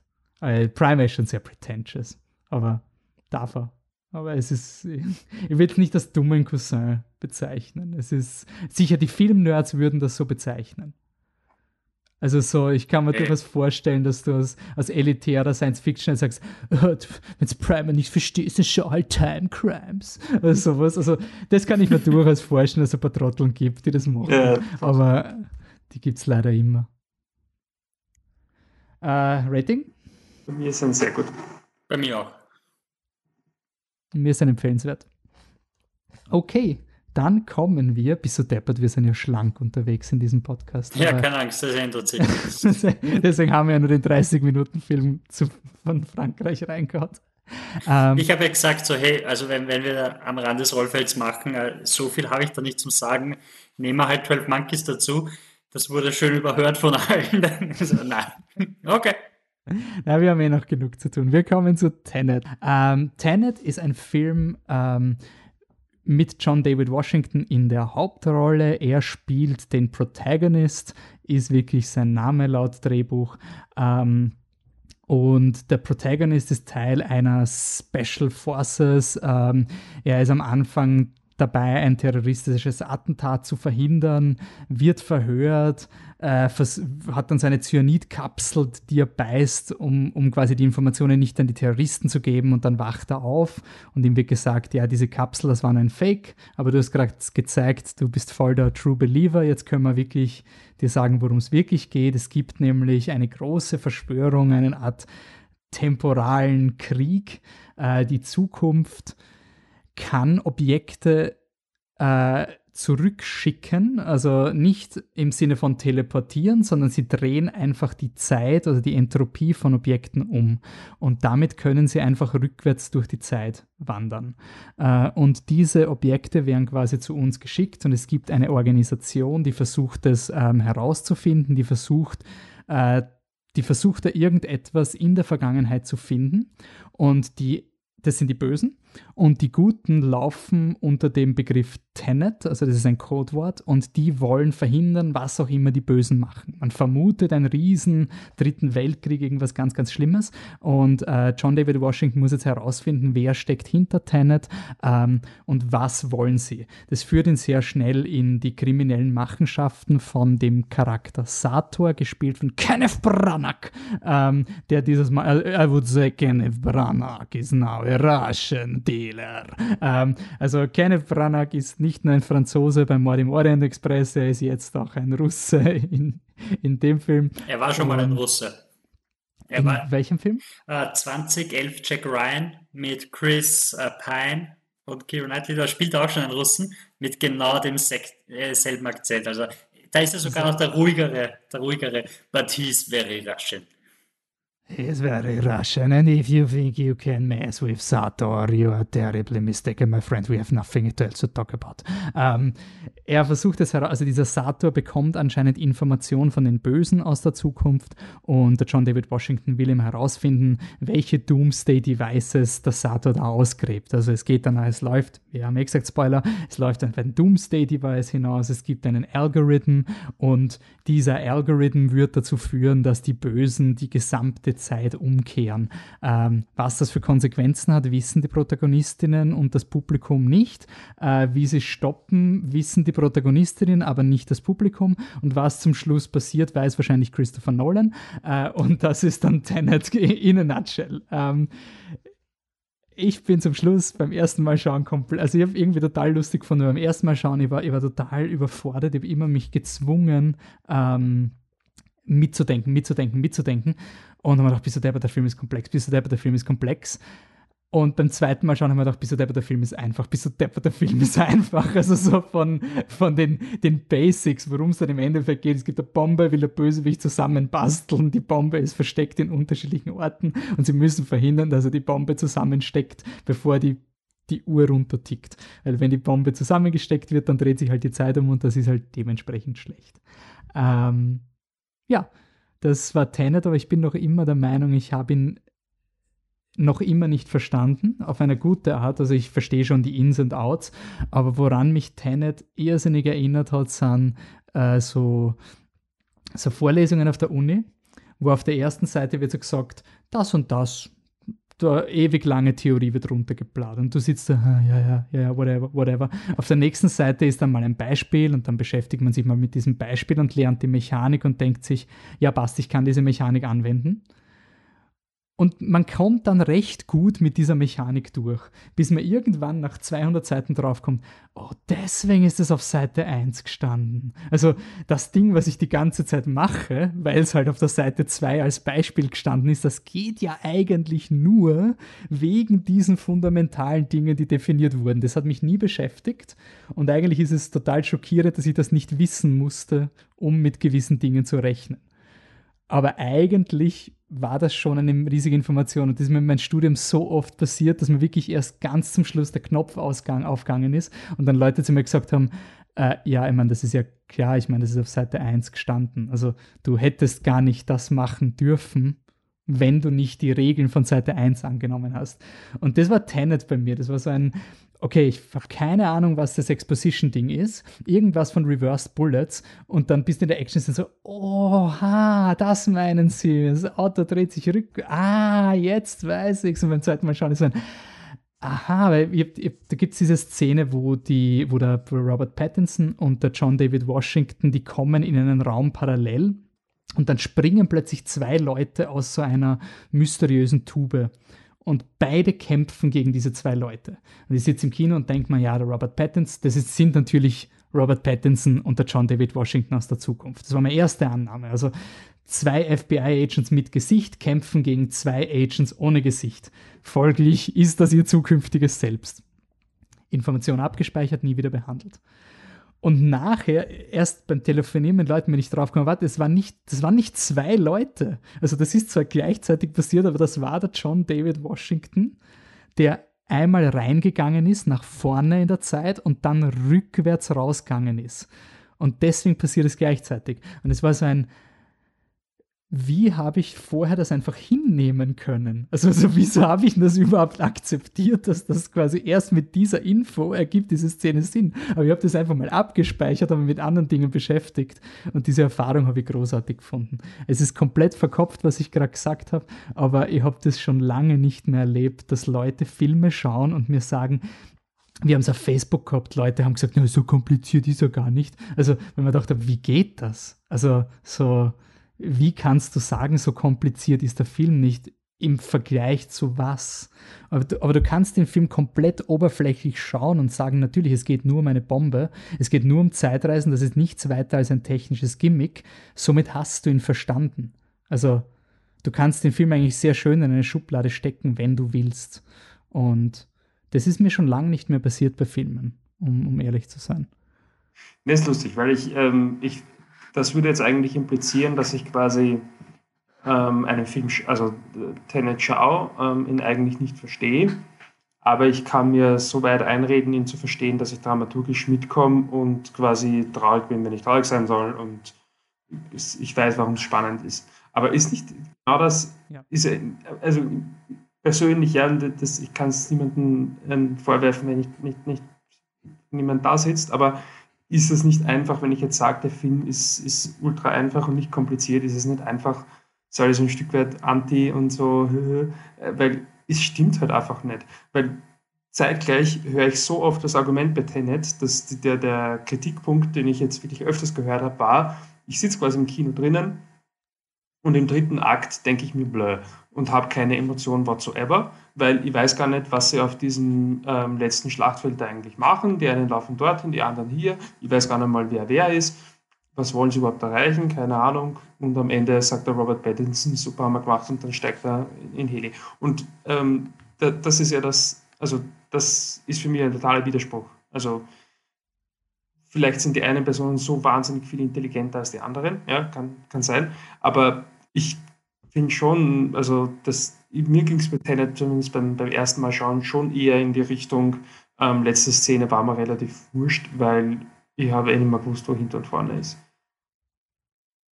Also ich finde nicht, dass du den Film, äh, also ich glaube schon, dass es nicht, dass es vielen Leuten nicht gelingt, den Film oberflächlich zu schauen und zu sagen, okay, ich habe zwar jetzt nicht alles verstanden, aber dramaturgisch kommen mit. Ich glaube, genau das ist ja ein Problem, das viele mit dem Film haben, dass das eben dann nicht mehr funktioniert.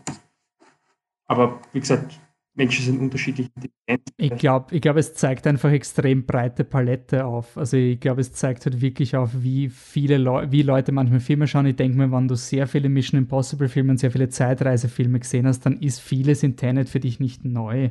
Aber das ist genauso wie viele Leute bei Interstellar gesagt haben, was? Also die Zeit läuft anders. Und also wie kann das eigentlich gehen? Also es gibt einfach gewisse Konzepte ähm, bei einem relativ breiten wirksamen Film, die jetzt nicht alle abholen. Und in Tenet war ja relativ breitenwirksam. Also von dem Publikum, das der Film mit dem Marketing angesprochen hat, ist es nicht nur die Nerd-Schiene, die halt nur Zeitreisefilme schaut, sondern halt wirklich ein breites Feld. Ähm, ja. Ich finde es ich nur interessant, dass er im Vergleich zu Incep äh, Inception, wo sich Nolan ja wirklich bemüht hat, das Publikum an der Hand zu nehmen. Also da hat es ja dann auch die Bewegung gegeben von Leuten, die sagen, ja, Inception ist so overexplainen, sie erklären Dinge, die du ähm, eh schon weißt. Tenet ist für mich irgendwie ein bisschen so die Antithese, wo er jetzt sagt, ja, ich erkläre es dir, aber wirklich zwischen Tür und Angel. Also so, ähm, es werden einfach Konzepte, so ein der Wärmefluss ist rückwärts, deswegen sind Explosionen kalt. Das wird gesagt. Viel Spaß, wenn du das mitkriegst. Wenn du es nicht mitkriegst, siehst du die Explosion und fragst dich, wieso erfriert er jetzt? Also quasi, und natürlich wird es nachher erwähnt, aber es ist halt schon einfach sau viel Info und manchmal finde ich es einfach das Glück, das du hast als Zuschauer, Zuschauerin, ob du die richtige Info kriegst weil viele Info ist zum Beispiel nicht notwendig. Also was sie am Anfang reden, wie sie in der, in der Oper sind, das ist ja komplett wurscht. Also das ist ja alles nur SWAT-Talk, wo sie We are clear it down. Aber äh, das ist alles keine Info, die für quasi für den Tenet-Plot wichtig ist. Weil, ja. Es wäre aber schon schön zu wissen, was die da eigentlich machen. Das, ist, das war so ein bisschen mein Problem, gerade beim ersten Mal schauen, äh, ohne Untertitel, keine Chance. Und äh, es muss absichtlich passiert sein. Also, also es ist wirklich so, ein, der Dialog ist in diesem Film nicht wichtig. Es ist egal, äh, die Erklärungen brauchst du nicht oder, oder ich habe kein Interesse daran, dir diese Erklärung auch wirklich zu geben. Ähm, laufen unter Maske mit dröhnender Musik, schreien sie irgendwas rüber und du musst halt irgendwie versuchen herauszufinden, was das jetzt sein soll oder was er damit sagen will und wie was war das. Das war, das war beim ersten Mal schauen schon sehr, sehr heftig. Äh, Mal schauen, äh, so ähnlich wie bei dir. Also jetzt macht das alles Sinn. Äh, ich habe, ich habe, für mich selber habe ich, nach dem ersten Mal habe ich versucht, die, die Zeitlinie jeder Figur aufzuzeichnen und bin dann drauf gekommen, dass. Das habe ich noch im Handy. Ja, und das, das, was ich dir geschickt habe, war falsch, bin ich drauf gekommen. Jetzt habe ich ein neues Zeichen, ich glaube, das ist immer noch falsch. Und ich glaube, genau da, da, da scheiterst dann, wenn du wirklich versuchst, so, warte mal, was hat jede Figur in jeder Sekunde gemacht? Da stellt es mich auf, so im Groben und Ganzen weiß ich es. Aber mir hat es voll geholfen, einfach eine Linie zu machen oder irgendwas zu zeichnen, das dann umzudrehen, weil es in die andere Richtung geht. Dann, ah, deshalb ist das so, wie es ist. Und dann wird es voll logisch. Ähm, aber Nolan spielt sich einfach brutal mit dem es ist, schaut so strange aus, wenn sich Dinge in die falsche Richtung bewegen. Mhm. Das, das Konzept ist so strange. Ich weiß nicht, warum das visuell so komisch ist, einfach nur. Also eine, eine rückwärts fliegende Möwe ist das Komischste, was es gibt. Und, und wie sich Wellen bewegen. Und das, das fordert dich visuell so heraus. Also mich hat das komplett geworfen. Also der Film war voll, ja, ja, passt schon. Dann, dann fliegt die erste Kugel rückwärts. Also nein, die, die zweite, also wenn er bei der Wissenschaftlerin ist, auf einmal machen sie da, bis sie schießen. Und so, warte mal, was? Hä? Na, was? Da, dann habe ich gar nicht checkt, dass das, wo sie auf den Turm in Indien einbrechen, dass sie sich dann nicht an Reverse Bungee jumpen. Weil dann habe ich gedacht, okay, gut, jetzt haben sie quasi die Technik und jetzt kann er einen Reverse Bungee Jump machen und endet am Haus oben, aber nein, das hat nichts mit Zeitreisen zu tun, das war einfach eine komische Technik, die sie machen. die nicht erklärt und komplett wurscht ist. Und, und beim ersten Mal war es schon hart, beim zweiten Mal war es dann besser, weil man schon weiß, wenn du weißt, wo es endet, verstehst du die Wege dazwischen irgendwie auch besser. Obwohl es immer noch Dinge gibt, wo, wenn ich wer fragen würde, würde ich sagen, ich weiß nicht, wie das jetzt genau abgelaufen ist. Äh, ich würde gern kurz über den Soundtrack reden, weil den mag ich überhaupt nicht. Ich, ich, ist es überhaupt ein Soundtrack oder sind es Geräusche, die aneinandergereiht sind? Nein, es ist ein Soundtrack mit Geräuschen ja. aneinandergereiht sind, weil du, wenn du ihn rückwärts abspielst, kommt auch einer raus. Echt? Und also du kannst den Soundtrack vorwärts und rückwärts hören und das ist voll bla. Und Wolfi und ich haben immer wieder die Diskussion über Soundtracks, wo, wo er meint so, ja, der, der war einfach nicht gut und ich sage, ja, das ist mir eher egal, weil er muss für die, für die Szene passen. Und er muss quasi die Emotion, die die Szene ausdrücken will, muss er untermauern. Und wenn er darüber hinaus gut ist, ist es nur ein Bonus, aber ist nicht der Anspruch an einen, einen äh, Soundtrack, ist oft mein Argument. Ich widerspreche da jetzt mal, weil das könntest du über Kamera auch sagen, ja, aber okay. Eh, kannst du eh. eh, voll. Es ist ein Mehrwert, wenn es ist, aber wenn es nicht da ist, hm. Und bei dem war es halt wirklich genauso, dass ich mir dachte, ja, eigentlich ist das genau mein Argument, weil es untermauert halt das, was du fühlen sollst, aber es ist einfach scheiße. Also, also ich es, finde, es ist das absolute Minimum. Also, also es, es, war, es, war wirklich, so es war wirklich die Antithese zu meiner eigenen Theorie, weil es war so, boah, ich kann mir das echt nicht anhören. Und dann kommt die Szene, wo er sich in der Küche prügelt und auf einmal verwenden sie so Musik aus einem Westernfilm irgendwie und ich weiß nicht, warum sie mhm. das tun. Und dann kommt wieder irgendwas und irgendein Scheiß und dann kommt am Ende ein Popsong, wo ich mir wirklich dachte, oh Gott, ist das jetzt wirklich nur ein Bullshit-Marketing-Gag, damit sie irgendeinen äh, bekannten Musiker jetzt machen können? Oder war das wirklich... Travis Scott, oder? Äh, ja, genau, Travis Scott. Oder war das wirklich wichtig, weil das Lied ist auch scheiße? Und das hat mich echt fertig gemacht, dass das, das ist das, doch der erste Nolan-Film mit einem Popsong, oder? Nein, das hat es früher gegeben. Äh, Ding endet, äh, Prestige endet mit einem Popsong. Oh. Okay. Über die Dinge. Und seitdem dann nicht mehr. Und das ist halt irgendwie genau das, also, du kannst doch nicht quasi von, von, vom Zimmer wegwechseln und dann verkackst du so beim, beim Soundtrack. Obwohl das eh Ich finde es halt irgendwie Oscar. Anscheinend, also bei uns auch auf unseren Social Media waren ja die Leute auch urbegeistert. Also ich habe mehrmals ja. gelesen, cooler Soundtrack und so, und das habe ich überhaupt nicht nachvollziehen können. Also der Effekt äh, ist der Komponist gut. ist ja, der Komponist ist Ludwig Göransson, äh, der ihn kennt man von, äh, er hat aus irgendeinem Grund haben sie ihm einen Oscar für Black Panther nachgeworfen, was ich bis heute nicht verstehe. Der ist besser als. Ja, aber auch nicht. Also der hat zumindest das, das eine, das eine Theme vom, vom Killmonger, ähm, das ist wenigstens in, das bleibt in Erinnerung. Aber ich finde nicht, dass Black Panther so einen tollen Sound wurscht. Und Mandalorian hat er gemacht, da hat er auch sehr viel Hype, den, der gefällt mir auch recht.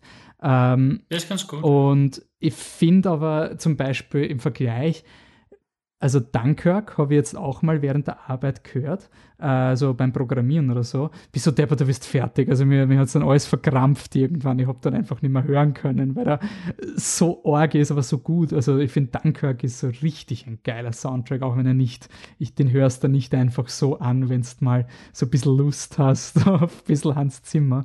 Aber das, da finde ich, steckt Urfe drin. Ich habe den Soundtrack noch nicht nochmal gehört, ich habe aber auch kein großes Bedürfnis. Also auch beim zweiten Mal schauen war es für mich so ein, okay, es ist halt.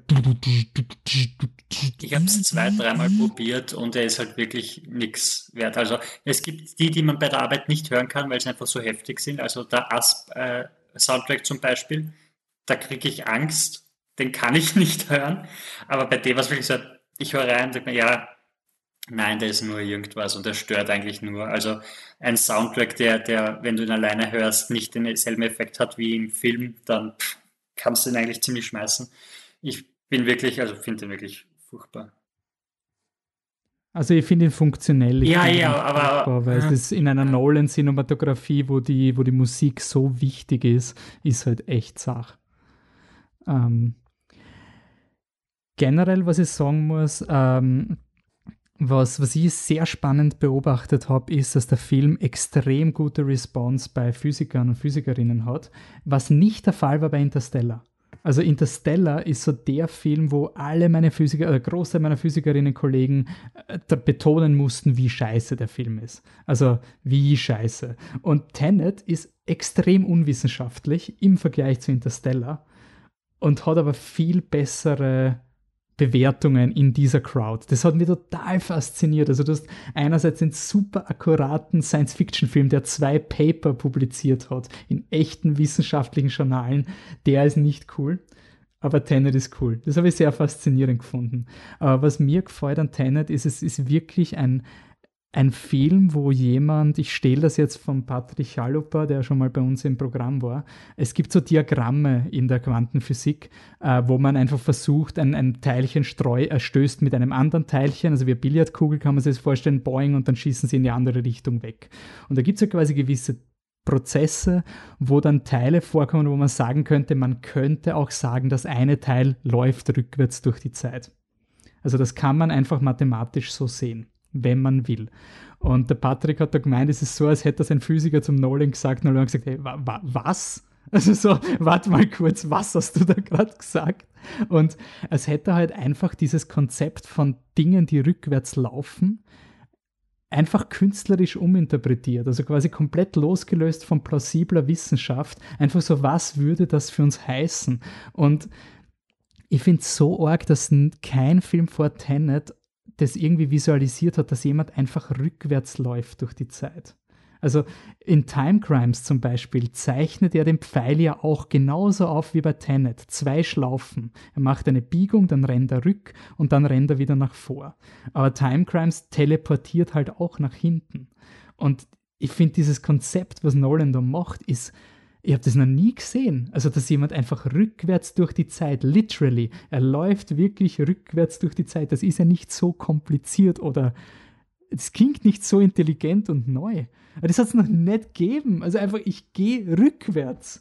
Ich finde das so arg. Also ich finde es einfach so arg, dass du 2020 einen Zeitreisefilm machst mit einem Konzept, das du noch nie gesehen hast. Vor allem, vor allem ich kenne keine Zeitreisefilme. Damit haust du halt auch gleichzeitig dein Casting vom, vom Robert Pattinson zusammen, weil sich das irgendwie nicht ausgeht mit dem Alter. Das hat, das hat mich so beschäftigt danach. Ich bin wirklich so, warte mal, das heißt, in der Zukunft, also der Washington lernt dann wahrscheinlich einen, einen siebenjährigen Jungen kennen und sagt, hier hast du eine Waffe, lass uns auf Missionen gehen.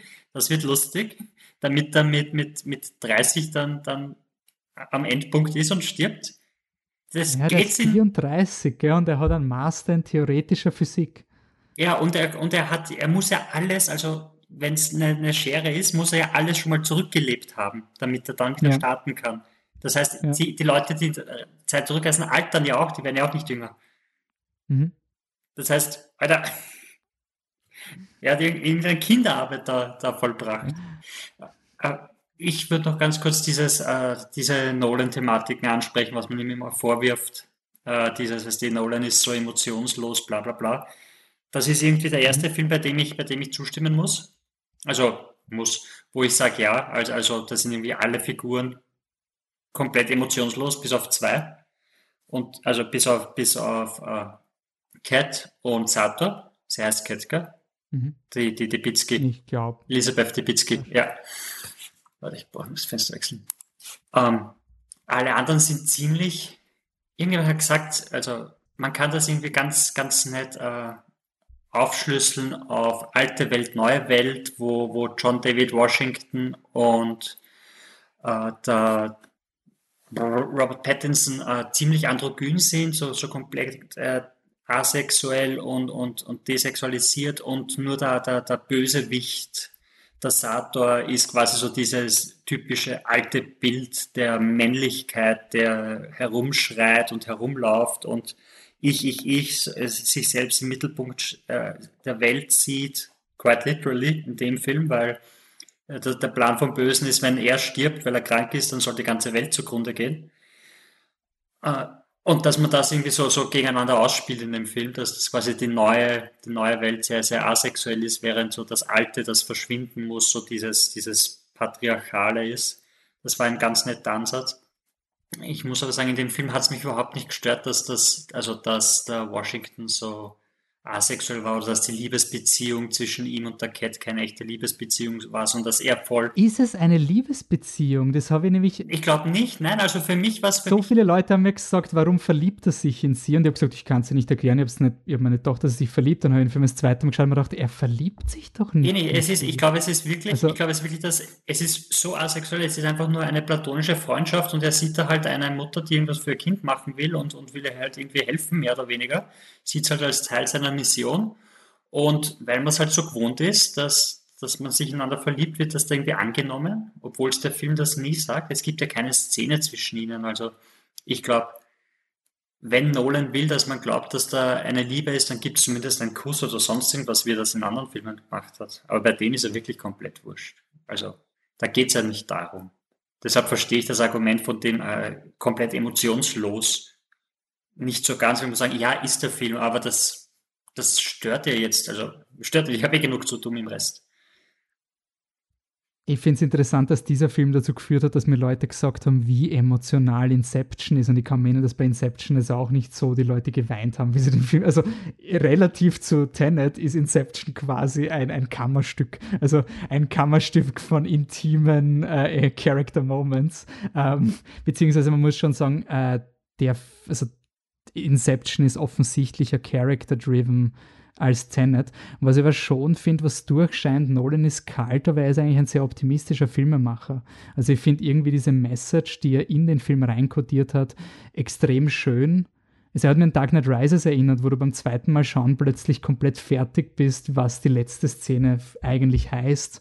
Ähm, ist in dem Film so, dass alle Figuren, die du triffst, werden über ihre Zukunft definiert und du kannst dir als Zukunft was Destruktives setzen, wie im Fall vom Sator oder halt dieser Gruppe oder wie die Cat und der Protagonist und so, die sich selber halt helfen. Also der Protagonist gründet ja auch Tenet in der Zukunft und er macht sich zu dem Chef dieser Gruppe und die Cat gibt sich ja auch selber dieses Symbol der, der Frau in der Freiheit. Also ich finde, der Film hat irgendwie eine, eine extrem schöne Symmetrie, dass alle Protagonisten in dieser Zeitreise zwar gefangen sind, aber sie bleiben sich charaktertreu. Es wird quasi nicht durch die Zeitreise ihre, ihr Character Arc überschrieben, wie es zum Beispiel bei The Dark oder sowas wäre, wo jemand kommt und sagt, hey, du wirst in der Zukunft der Oberböse, jetzt bring deine Mutter um.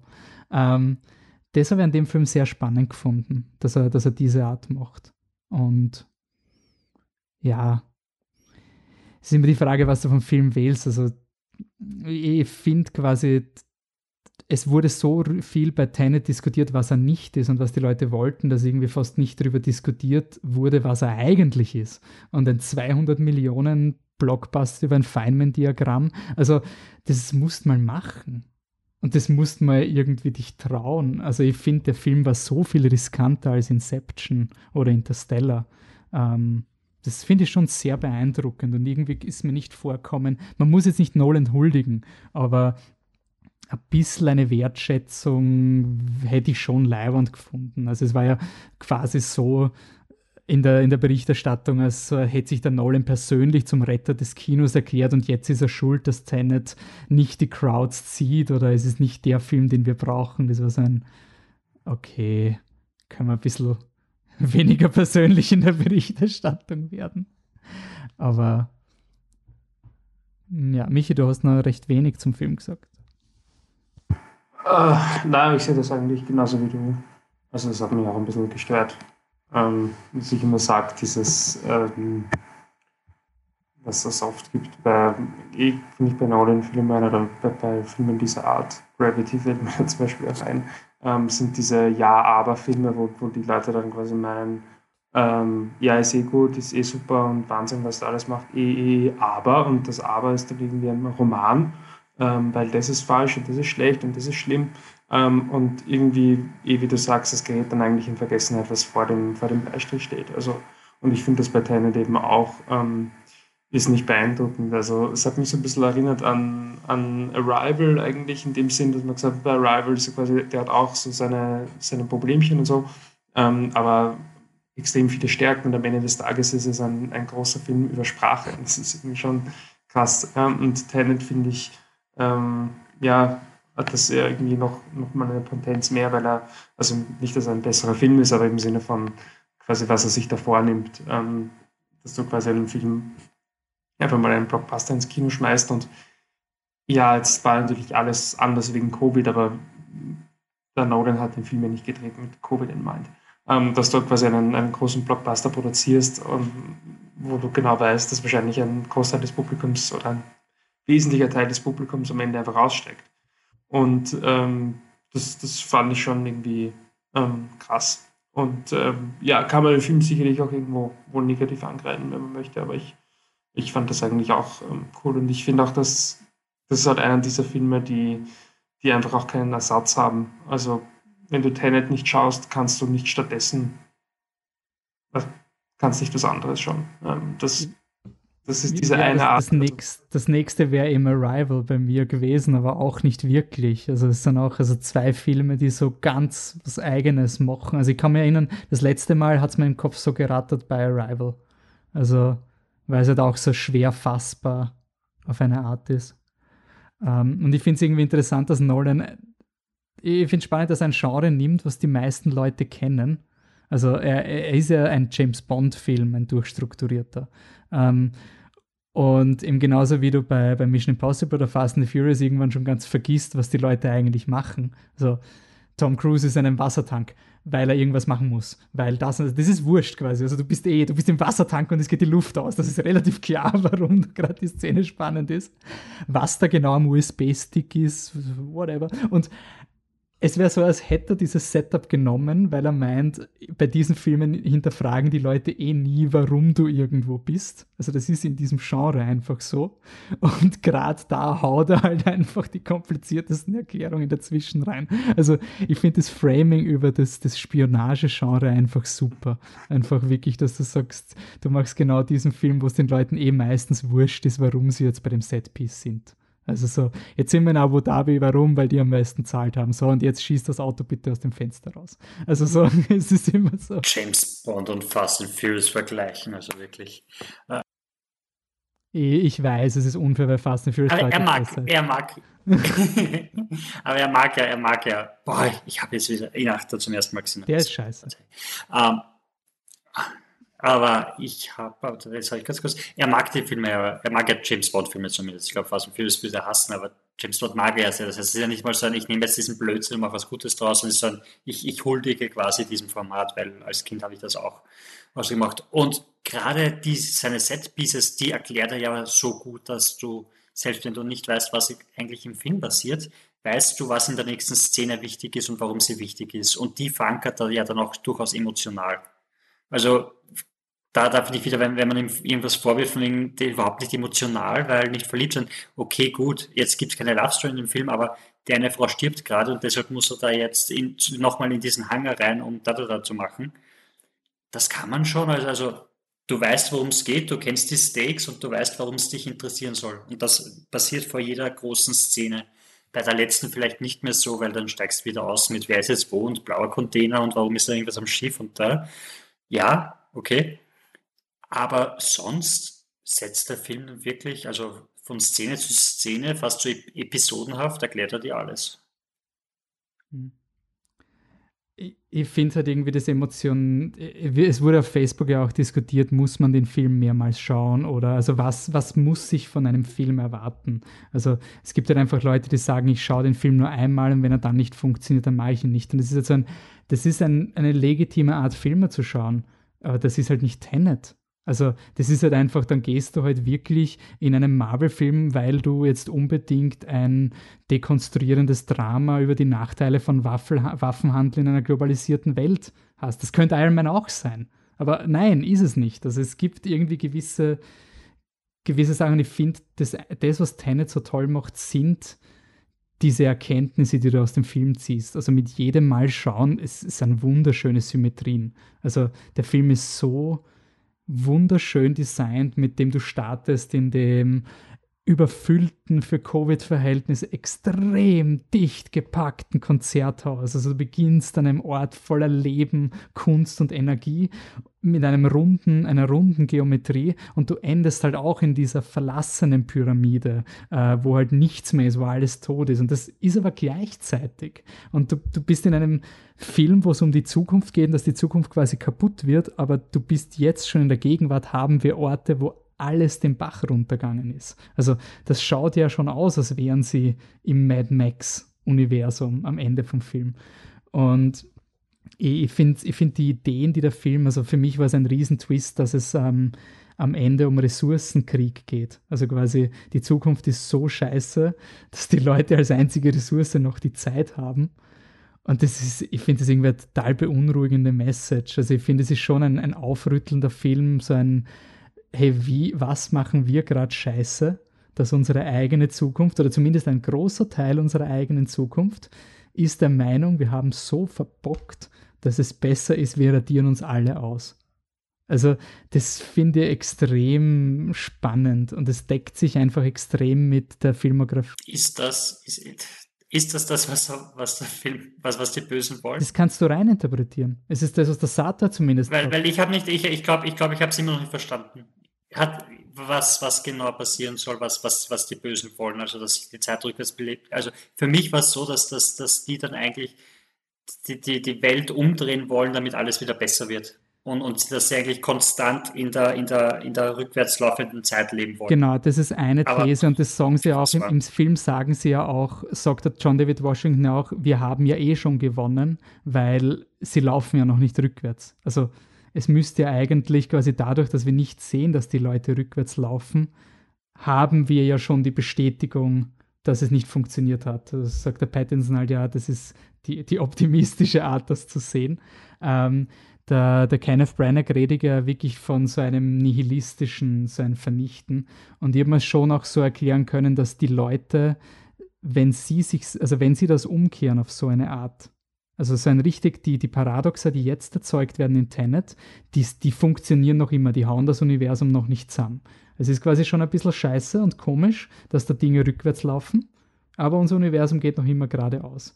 Aber wenn sie ein Paradoxon machen, was so groß ist, dass das einfach alles nihiliert, dann gibt es gar nichts mehr von uns und dann hat die Menschheit einen Neustart. Also dann kann sie einfach aus, diesem, aus dieser Zukunft ausbrechen. Das ist für mich eine Möglichkeit, was die Bösen denken, wie, was halt der Sator auch so sieht. Also, dass Leute, so wie der Sator, sich selber umbringt, weil er gesagt hat, die größte, das, verantwortungsloseste, was ich machen konnte, war einen Sohn auf die Welt bringen, weil ich weiß, die Zukunft ist scheiße. Und genauso hast du halt wirklich eine nihilistische Gruppierung, die das, die wirklich hofft, dadurch alles zu bereinigen. Das ist eine, eine, Und das ist eine, eine Interpretation. Ja, aber das ist eine ziemlich äh, eine Parallele zu Interstellar, die, die Nolan immer wieder verwendet, die Idee von ähm, wem fühlt man sich quasi zugehörig, der, der eigenen Spezies oder der eigenen Verwandtschaft. Das war schon ein ziemliches Thema bei Interstellar mit dem Matt Damon Charakter, der nicht alleine äh, auf dem Planeten sein wollte und dann die, und dann hat er die Sachen gefälscht, damit die Leute ihn wiederholen kommen und wie er versucht, McConaughey umzubringen, äh, erzählt er halt so lustig, wie die Biologie so funktioniert, weil wir würden alles tun, um unser Kind zu retten, aber es ist uns scheißegal, wenn unsere Spezies stirbt. Quasi. Und das ist halt dieser biologische Reflex, den es braucht und den hatte ich auch und es geht jetzt darum, dass ich überlebe und deshalb ist das okay, wenn ich quasi die Welt oder die Menschheit dafür opfere. Das war so irgendwie Matt Damons Ansatz. Und bei dem Film ist es genau dasselbe von, vom Satos Blickwinkel aus irgendwie, der so sagt, so, ja, äh, mir, ja, mein Kind muss mir egal sein, weil ich muss die Gesellschaft retten oder die Welt retten oder, oder unsere Spezies retten. Und Elisa Depitzkis Charakter ist wieder das genaue Gegenteil. Die fragt nur, what's with my son, what's with my son? Äh, ziemlich hysterisch. Und das sind auch so, so gegensätzliche Anspiele, die sich jetzt durch, durch mehrere Nolan-Filme ziehen. Ich finde es auch spannend, dass du in Interstellar hast du ja quasi die, die Zukunft, die, die uns rettet. Also in dem Film ist eher so, dass die, dass die Zukunft uns nicht retten will. Ähm, aber ich finde es ich find's irgendwie spannend, weil ich ja gelesen habe, dass Tenet quasi ein Film ist, der die Zeitreise nicht braucht. Ähm, ja, also weiß ich nicht, ob ich das unterschreiben würde, weil es halt wirklich so in den Film reinkodiert wird mit diesen, ähm, mit dieser Verschachtelung. Und ich finde, ich finde, ich find, in dem Film verwendet Nolan dieses Rückwärts durch die Zeitreisen halt wirklich für mich als Stilmittel mit unsere Aktionen jetzt haben halt wirkliche Konsequenzen. Also unsere Zukunft zerstört uns selber, sprich Klimawandel, was ja auch bei, Ten, äh, bei Interstellar schon drinnen war. Also du hast quasi gewisse Themen, die er filmisch immer wieder aufgreift. Und ich finde auch, dass der Film viel mehr ist als ein Zeitreisefilm. Also ich finde, da sind so viele andere Themen halt auch nebenbei drinnen. Ich hätte nie geglaubt, dass ich Interstellar schaue und draufkomme, bis so deppert, das ist der ärgste Globalis also globale Erwärmung Film mit diesem Opening, mit den, mit den Sandstürmen. Das hat, wie der Film rauskommen ist, hat das fast niemand behandelt und mittlerweile ist es eines der mächtigsten Dinge in Interstellar. Und ich finde auch bei Tenet ist wirklich so dieses, man kommt erst drauf, was da alles drin ist und das finde ich einfach extrem cool. Also ich finde nicht, dass es ein Film ist, der nur kompliziert ist. Dann gehst kompliziert aus dem Kino und dann, dann, dann denkst du drüber nach und schaust ihn nochmal und dann ist das eh nur ein Gimmick. Also es, es finde ich nicht nur ein Puzzle um des Puzzle-Willens. So kommt er mir nicht vor. Ähm, und eins, ich habe nach dem Kino herausgefunden, wie Verschwörungstheorien funktionieren. Ähm, weil du hast, du bist dann immer in Gruppen, du redest und dann, dann redest du mit Leuten bei der Arbeit über Tenet und dann hast du quasi also einer muss der Tiebreaker sein. Einer muss mal sagen, ja, ich glaube, ich glaub, das stimmt irgendwie nicht ganz. Und dann ist quasi, ja, stimmt, weil das mit, der, mit dem Hitze, dass er kalt wird, das stimmt ja auch nicht. Und plötzlich plötzlich formiert sich eine Gruppe, die der Meinung ist, dass der Film komplett unlogisch ist. Also quasi nichts in dem Film in irgendeiner Weise logisch ist. Also sobald der erste quasi der Wellenbrecher ist, der sagt, ja, so viel Sinn hat das jetzt aber nicht gemacht.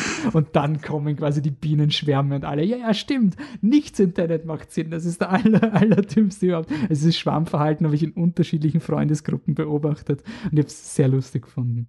Also weil es eigentlich relativ immer der gleiche Pattern war. Und ich habe mir gedacht, so, spielen wir da gerade so Verschwörungstheorien in einem Safe Space ab? So, es, es tut niemandem weh, weil wir nicht über Covid diskutieren, es ist halt nur Tenet.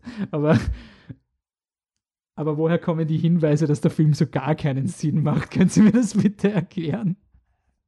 Ich habe jetzt eine neue Verschwörungstheorie gehört, die gefällt mir sehr. Also wirklich so, wir sind gesessen und so, ja, und weißt also, also ich war im Gesäuse unterwegs, da ist nichts mehr los. Also, also, und dann bist bei so einer kleinen Hütte und dann reden sie über einen Wetterbericht. Und auf einmal sagen sie, ja, weißt du, das, das, das war schon ein Schatz, weil im, im, im Fernsehen in der ZIP haben sie dauernd gesagt, dass das Wetter so scheiße wird und dann sind die Leute nicht auf die Hütten gekommen, weil sie glaubt haben, dass der Regen kommt. Wir haben den schönsten Tag gehabt. Und dann hast du halt gewartet und gewartet und irgendwann ist so ein, ich glaube, das war Absicht. und dann ist voll losgegangen mit, mit, die böse Regierung hat die Wetterberichte manipuliert, damit die Leute drin bleiben, weil schier werden soll. Und das funktioniert halt wirklich, weil die Wetterberichte waren halt voll daneben dieses Jahr teilweise. Ja, das und war das wegen den Flugzeugkameras. Kennst du die Verschwörungstheorie nicht? Die Flugzeug, weil die Flieger nicht mehr fliegen. Weil die, die sammeln irgendwelche Daten ja, genau. sind nicht geflogen. Genau. Ja. Ja, toll. Das habe ich früher schon gehört, so, so mit, mit, mit die sammeln Daten und weil die Daten jetzt nicht mehr so genau sind, stimmt es nicht, bla bla bla. Mhm. Und also, ja. Stimmt halt nicht. Also will ich nur festhalten, stimmt nicht für den Wetterbericht. Ja. Whatever, aber das ist, das haben sie absichtlich gemacht, damit die Leute nicht, nicht mehr auf den Berg gehen. Mhm. Okay. Ja, also für mich war Tenet wieder ein bisschen eine Lektion im Framing. Also quasi, wie, wie wird ein Film geframed, weil ich glaube noch immer, hättest du den Film eins zu eins auf irgendein Filmfestival kaut, dann wäre das der Festival-Movie to not miss. Also das, das wäre quasi dieser eine Science-Fiction-Film, der so ganz was, weil Primer, stell dir vor, wenn du Primer in Cineplex hast, das findet ja auch keiner gut. Also das, das ist quasi irgendwie so immer, aber Primer hat wenigstens, der war nie in der, in der Nähe eines Cineplex. Also der konnte gar nicht, da konnte niemand auf die Idee kommen, dass du den vermarkten konntest. Tenet hat ja schon das Kleid von einem veritablen, servierbaren Blockbuster gehabt das ist halt schon irgendwie der Unterschied. Und deswegen finde ich es irgendwie so spannend, dass du so eine Trollaktion machst.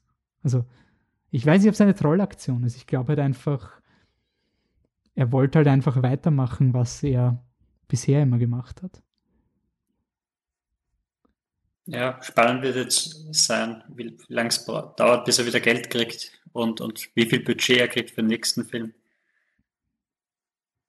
Ich glaube nicht, dass das so das Problem ist, weil der Danny Villeneuve, Danny Villeneuve kriegt ja auch noch Geld für zwei Dune-Filme. Also ich glaube, Warner Brothers weiß genau, dass die da ihre Leute haben, wo sie einfach mal Geld hinwerfen und dass es einfach prestigemäßig, solange du einen Nolan und einen Villeneuve hast, die quasi diese großen Blockbuster haben, kannst du, kannst du das Studio der, der Autorinnen und der, der Auteur sein. Du hast das Covid-Argument, oder? Also du kannst ja den Film finanziell nicht, nicht wirklich vergleichen mit. Kannst es aber nicht wirklich beurteilen. Also du kannst ja nicht, es gibt ja keinen Vergleichswert, es gibt ja nicht einen anderen Film, der ein ähnliches Publikum erwartet hat, der in der Zeit rausgekommen ist. Also man kann natürlich ähm, rauf und runter diskutieren, ob es die richtige Entscheidung bei dem Film rauszubringen in der Zeit. Ja. Aber ich glaube nicht, dass über Nolan diskutiert werden wird. Aber ich finde ich find zum Beispiel bei uns hast du es voll gemerkt, du, du hast es schon gemerkt, dass die, Ki die Kinos brauchen diese Tentpole. Ich meine, sogar das Votivkino hat Tenet gezeigt. Und das Votivkino ist jetzt nicht so das Kino in Wien, was die, die Mainstream-Filme, es war wirklich dieser, und ich, ich habe es auch so geil gefunden, wie Tenet rauskommt, es war dieser, das war ein Funke von Normalität. Für eine Woche haben wir so tun können, als wäre die Filmindustrie wieder so wie immer. So, es gibt den einen Film, wo jeder innerhalb von zwei Tagen seinen Podcast raushauen muss für die Reviews News für alles. Also das war kurzzeitig wieder so dieser Moment, wo ein Film global das Event war, aber halt in Amerika nicht, nicht wirklich leibernd ähm, performt hat. Äh, ich denke, von der kinobetreibenden Seite war es halt, wurde es wertgeschätzt. Also zumindest die Kinos bei uns haben wieder aufgemacht, wie Tenet, wie Tenet gekommen ist. Ähm, die Frage ist, ob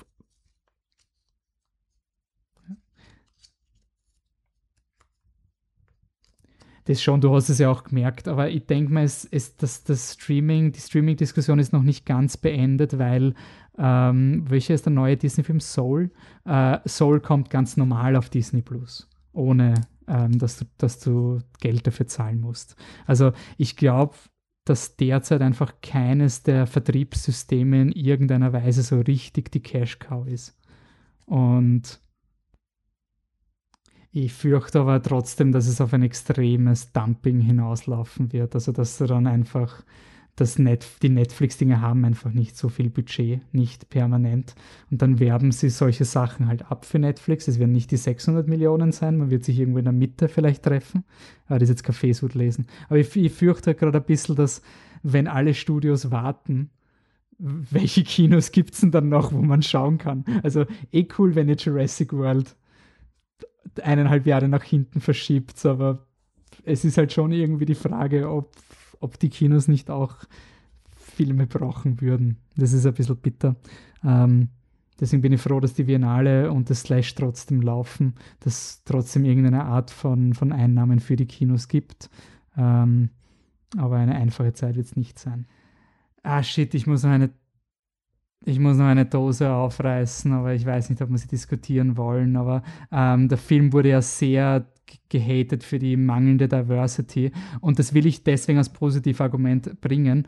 Wenn der Aaron Taylor Johnson eine Frau gewesen wäre, wäre ein Diversity Celebration ohne Ende. Das ist wirklich so, ihr wart eine Casting-Entscheidung entfernt von extremen Lob, weil du hast eine Szene, wo äh, der ähm, Himesh Patel, ein gebürtiger Brite mit indischer Herkunft, John David Washington und äh, Robert Pattinson reden. Also du hast zwei Drittel dunkelhäutige Minoritäten in deinem Action-Team. Du hast die indische Oberfrau quasi, die die, die Fäden zieht und so. Ich finde, der Film hat ur viele solche Sachen, wo, wo er urcool ist und es hat wieder gezeigt, dass du halt Du musst aber trotzdem auch an der Forefront viel für Diversity machen. Also da sind die Leute kritischer, das ist auch gut.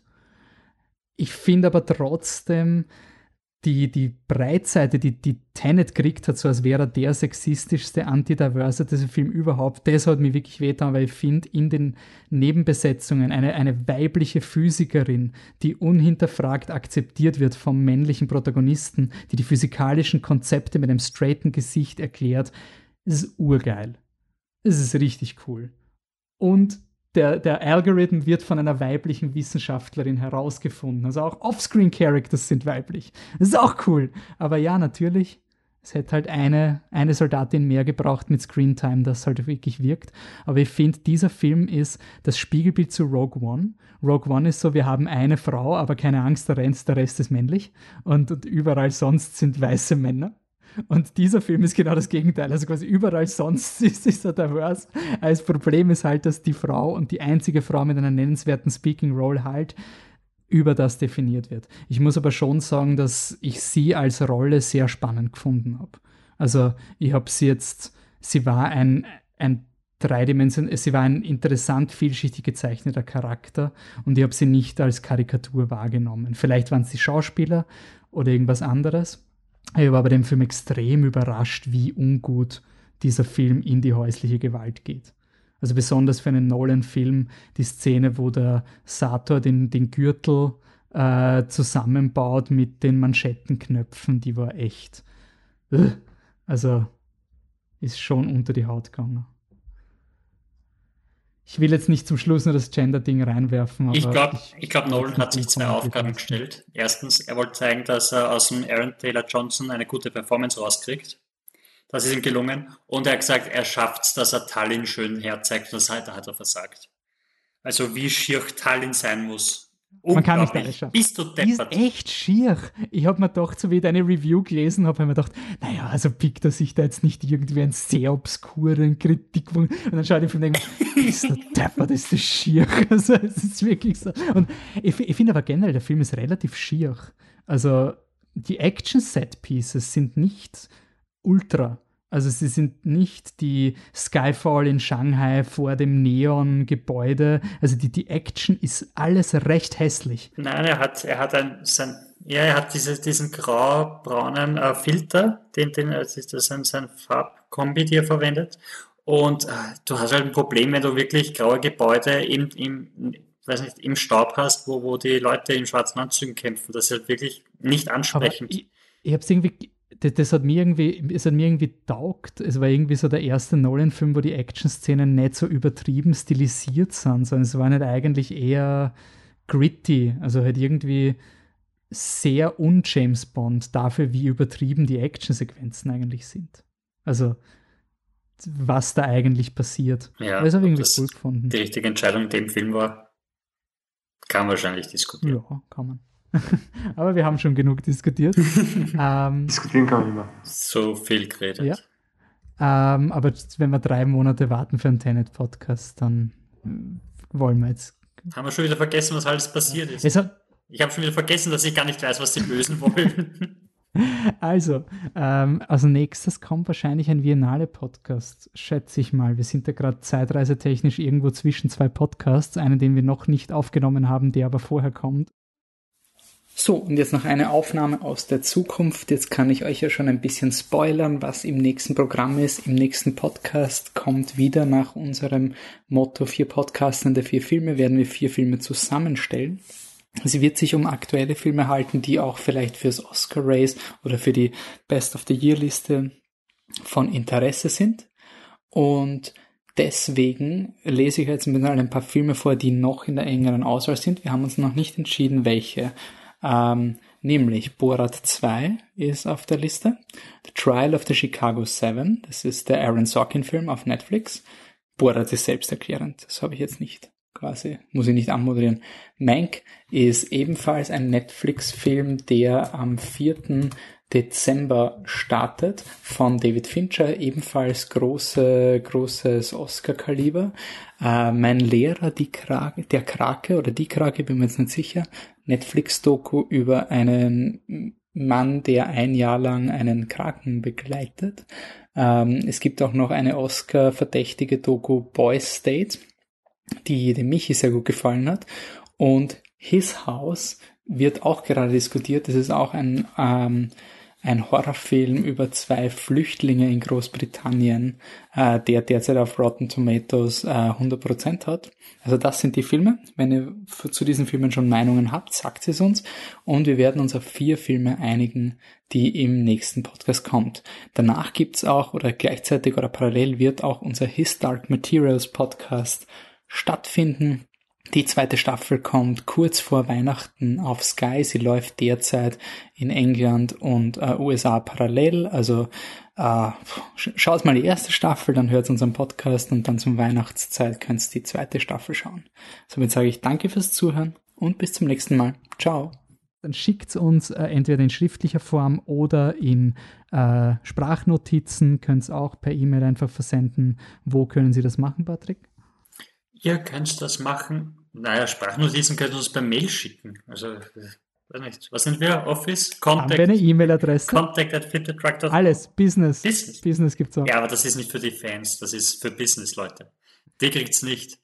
Uh, contact at Wir sind nicht auf WhatsApp, das heißt, dass mit den Sprachnachrichten, ja, schickt uns eine Mail mit Sprachnachrichten, sonst könnt ihr uns schreiben auf Twitter, Facebook und Instagram, at flipthetruck. Nur auf Twitter haben wir Unterstriche dazwischen. Wir sind immer noch nicht auf TikTok. Snap ist mittlerweile, glaube ich, tot. Ähm, Gibt es noch einen neuen Kanal? Bei TikTok kann es sich ja auch nur noch um Tage handeln. Ne? Oder so. Ja, äh, Wolfi wird uns bald ein Instagram Reel machen, weil jetzt kennt er sich in den Stories schon so gut aus, dass er jetzt die Reels ausprobieren kann. Der kennt mich so aus, ein Wahnsinn. Also ich bin kurz davor, zum Instagram-Hacker zu werden.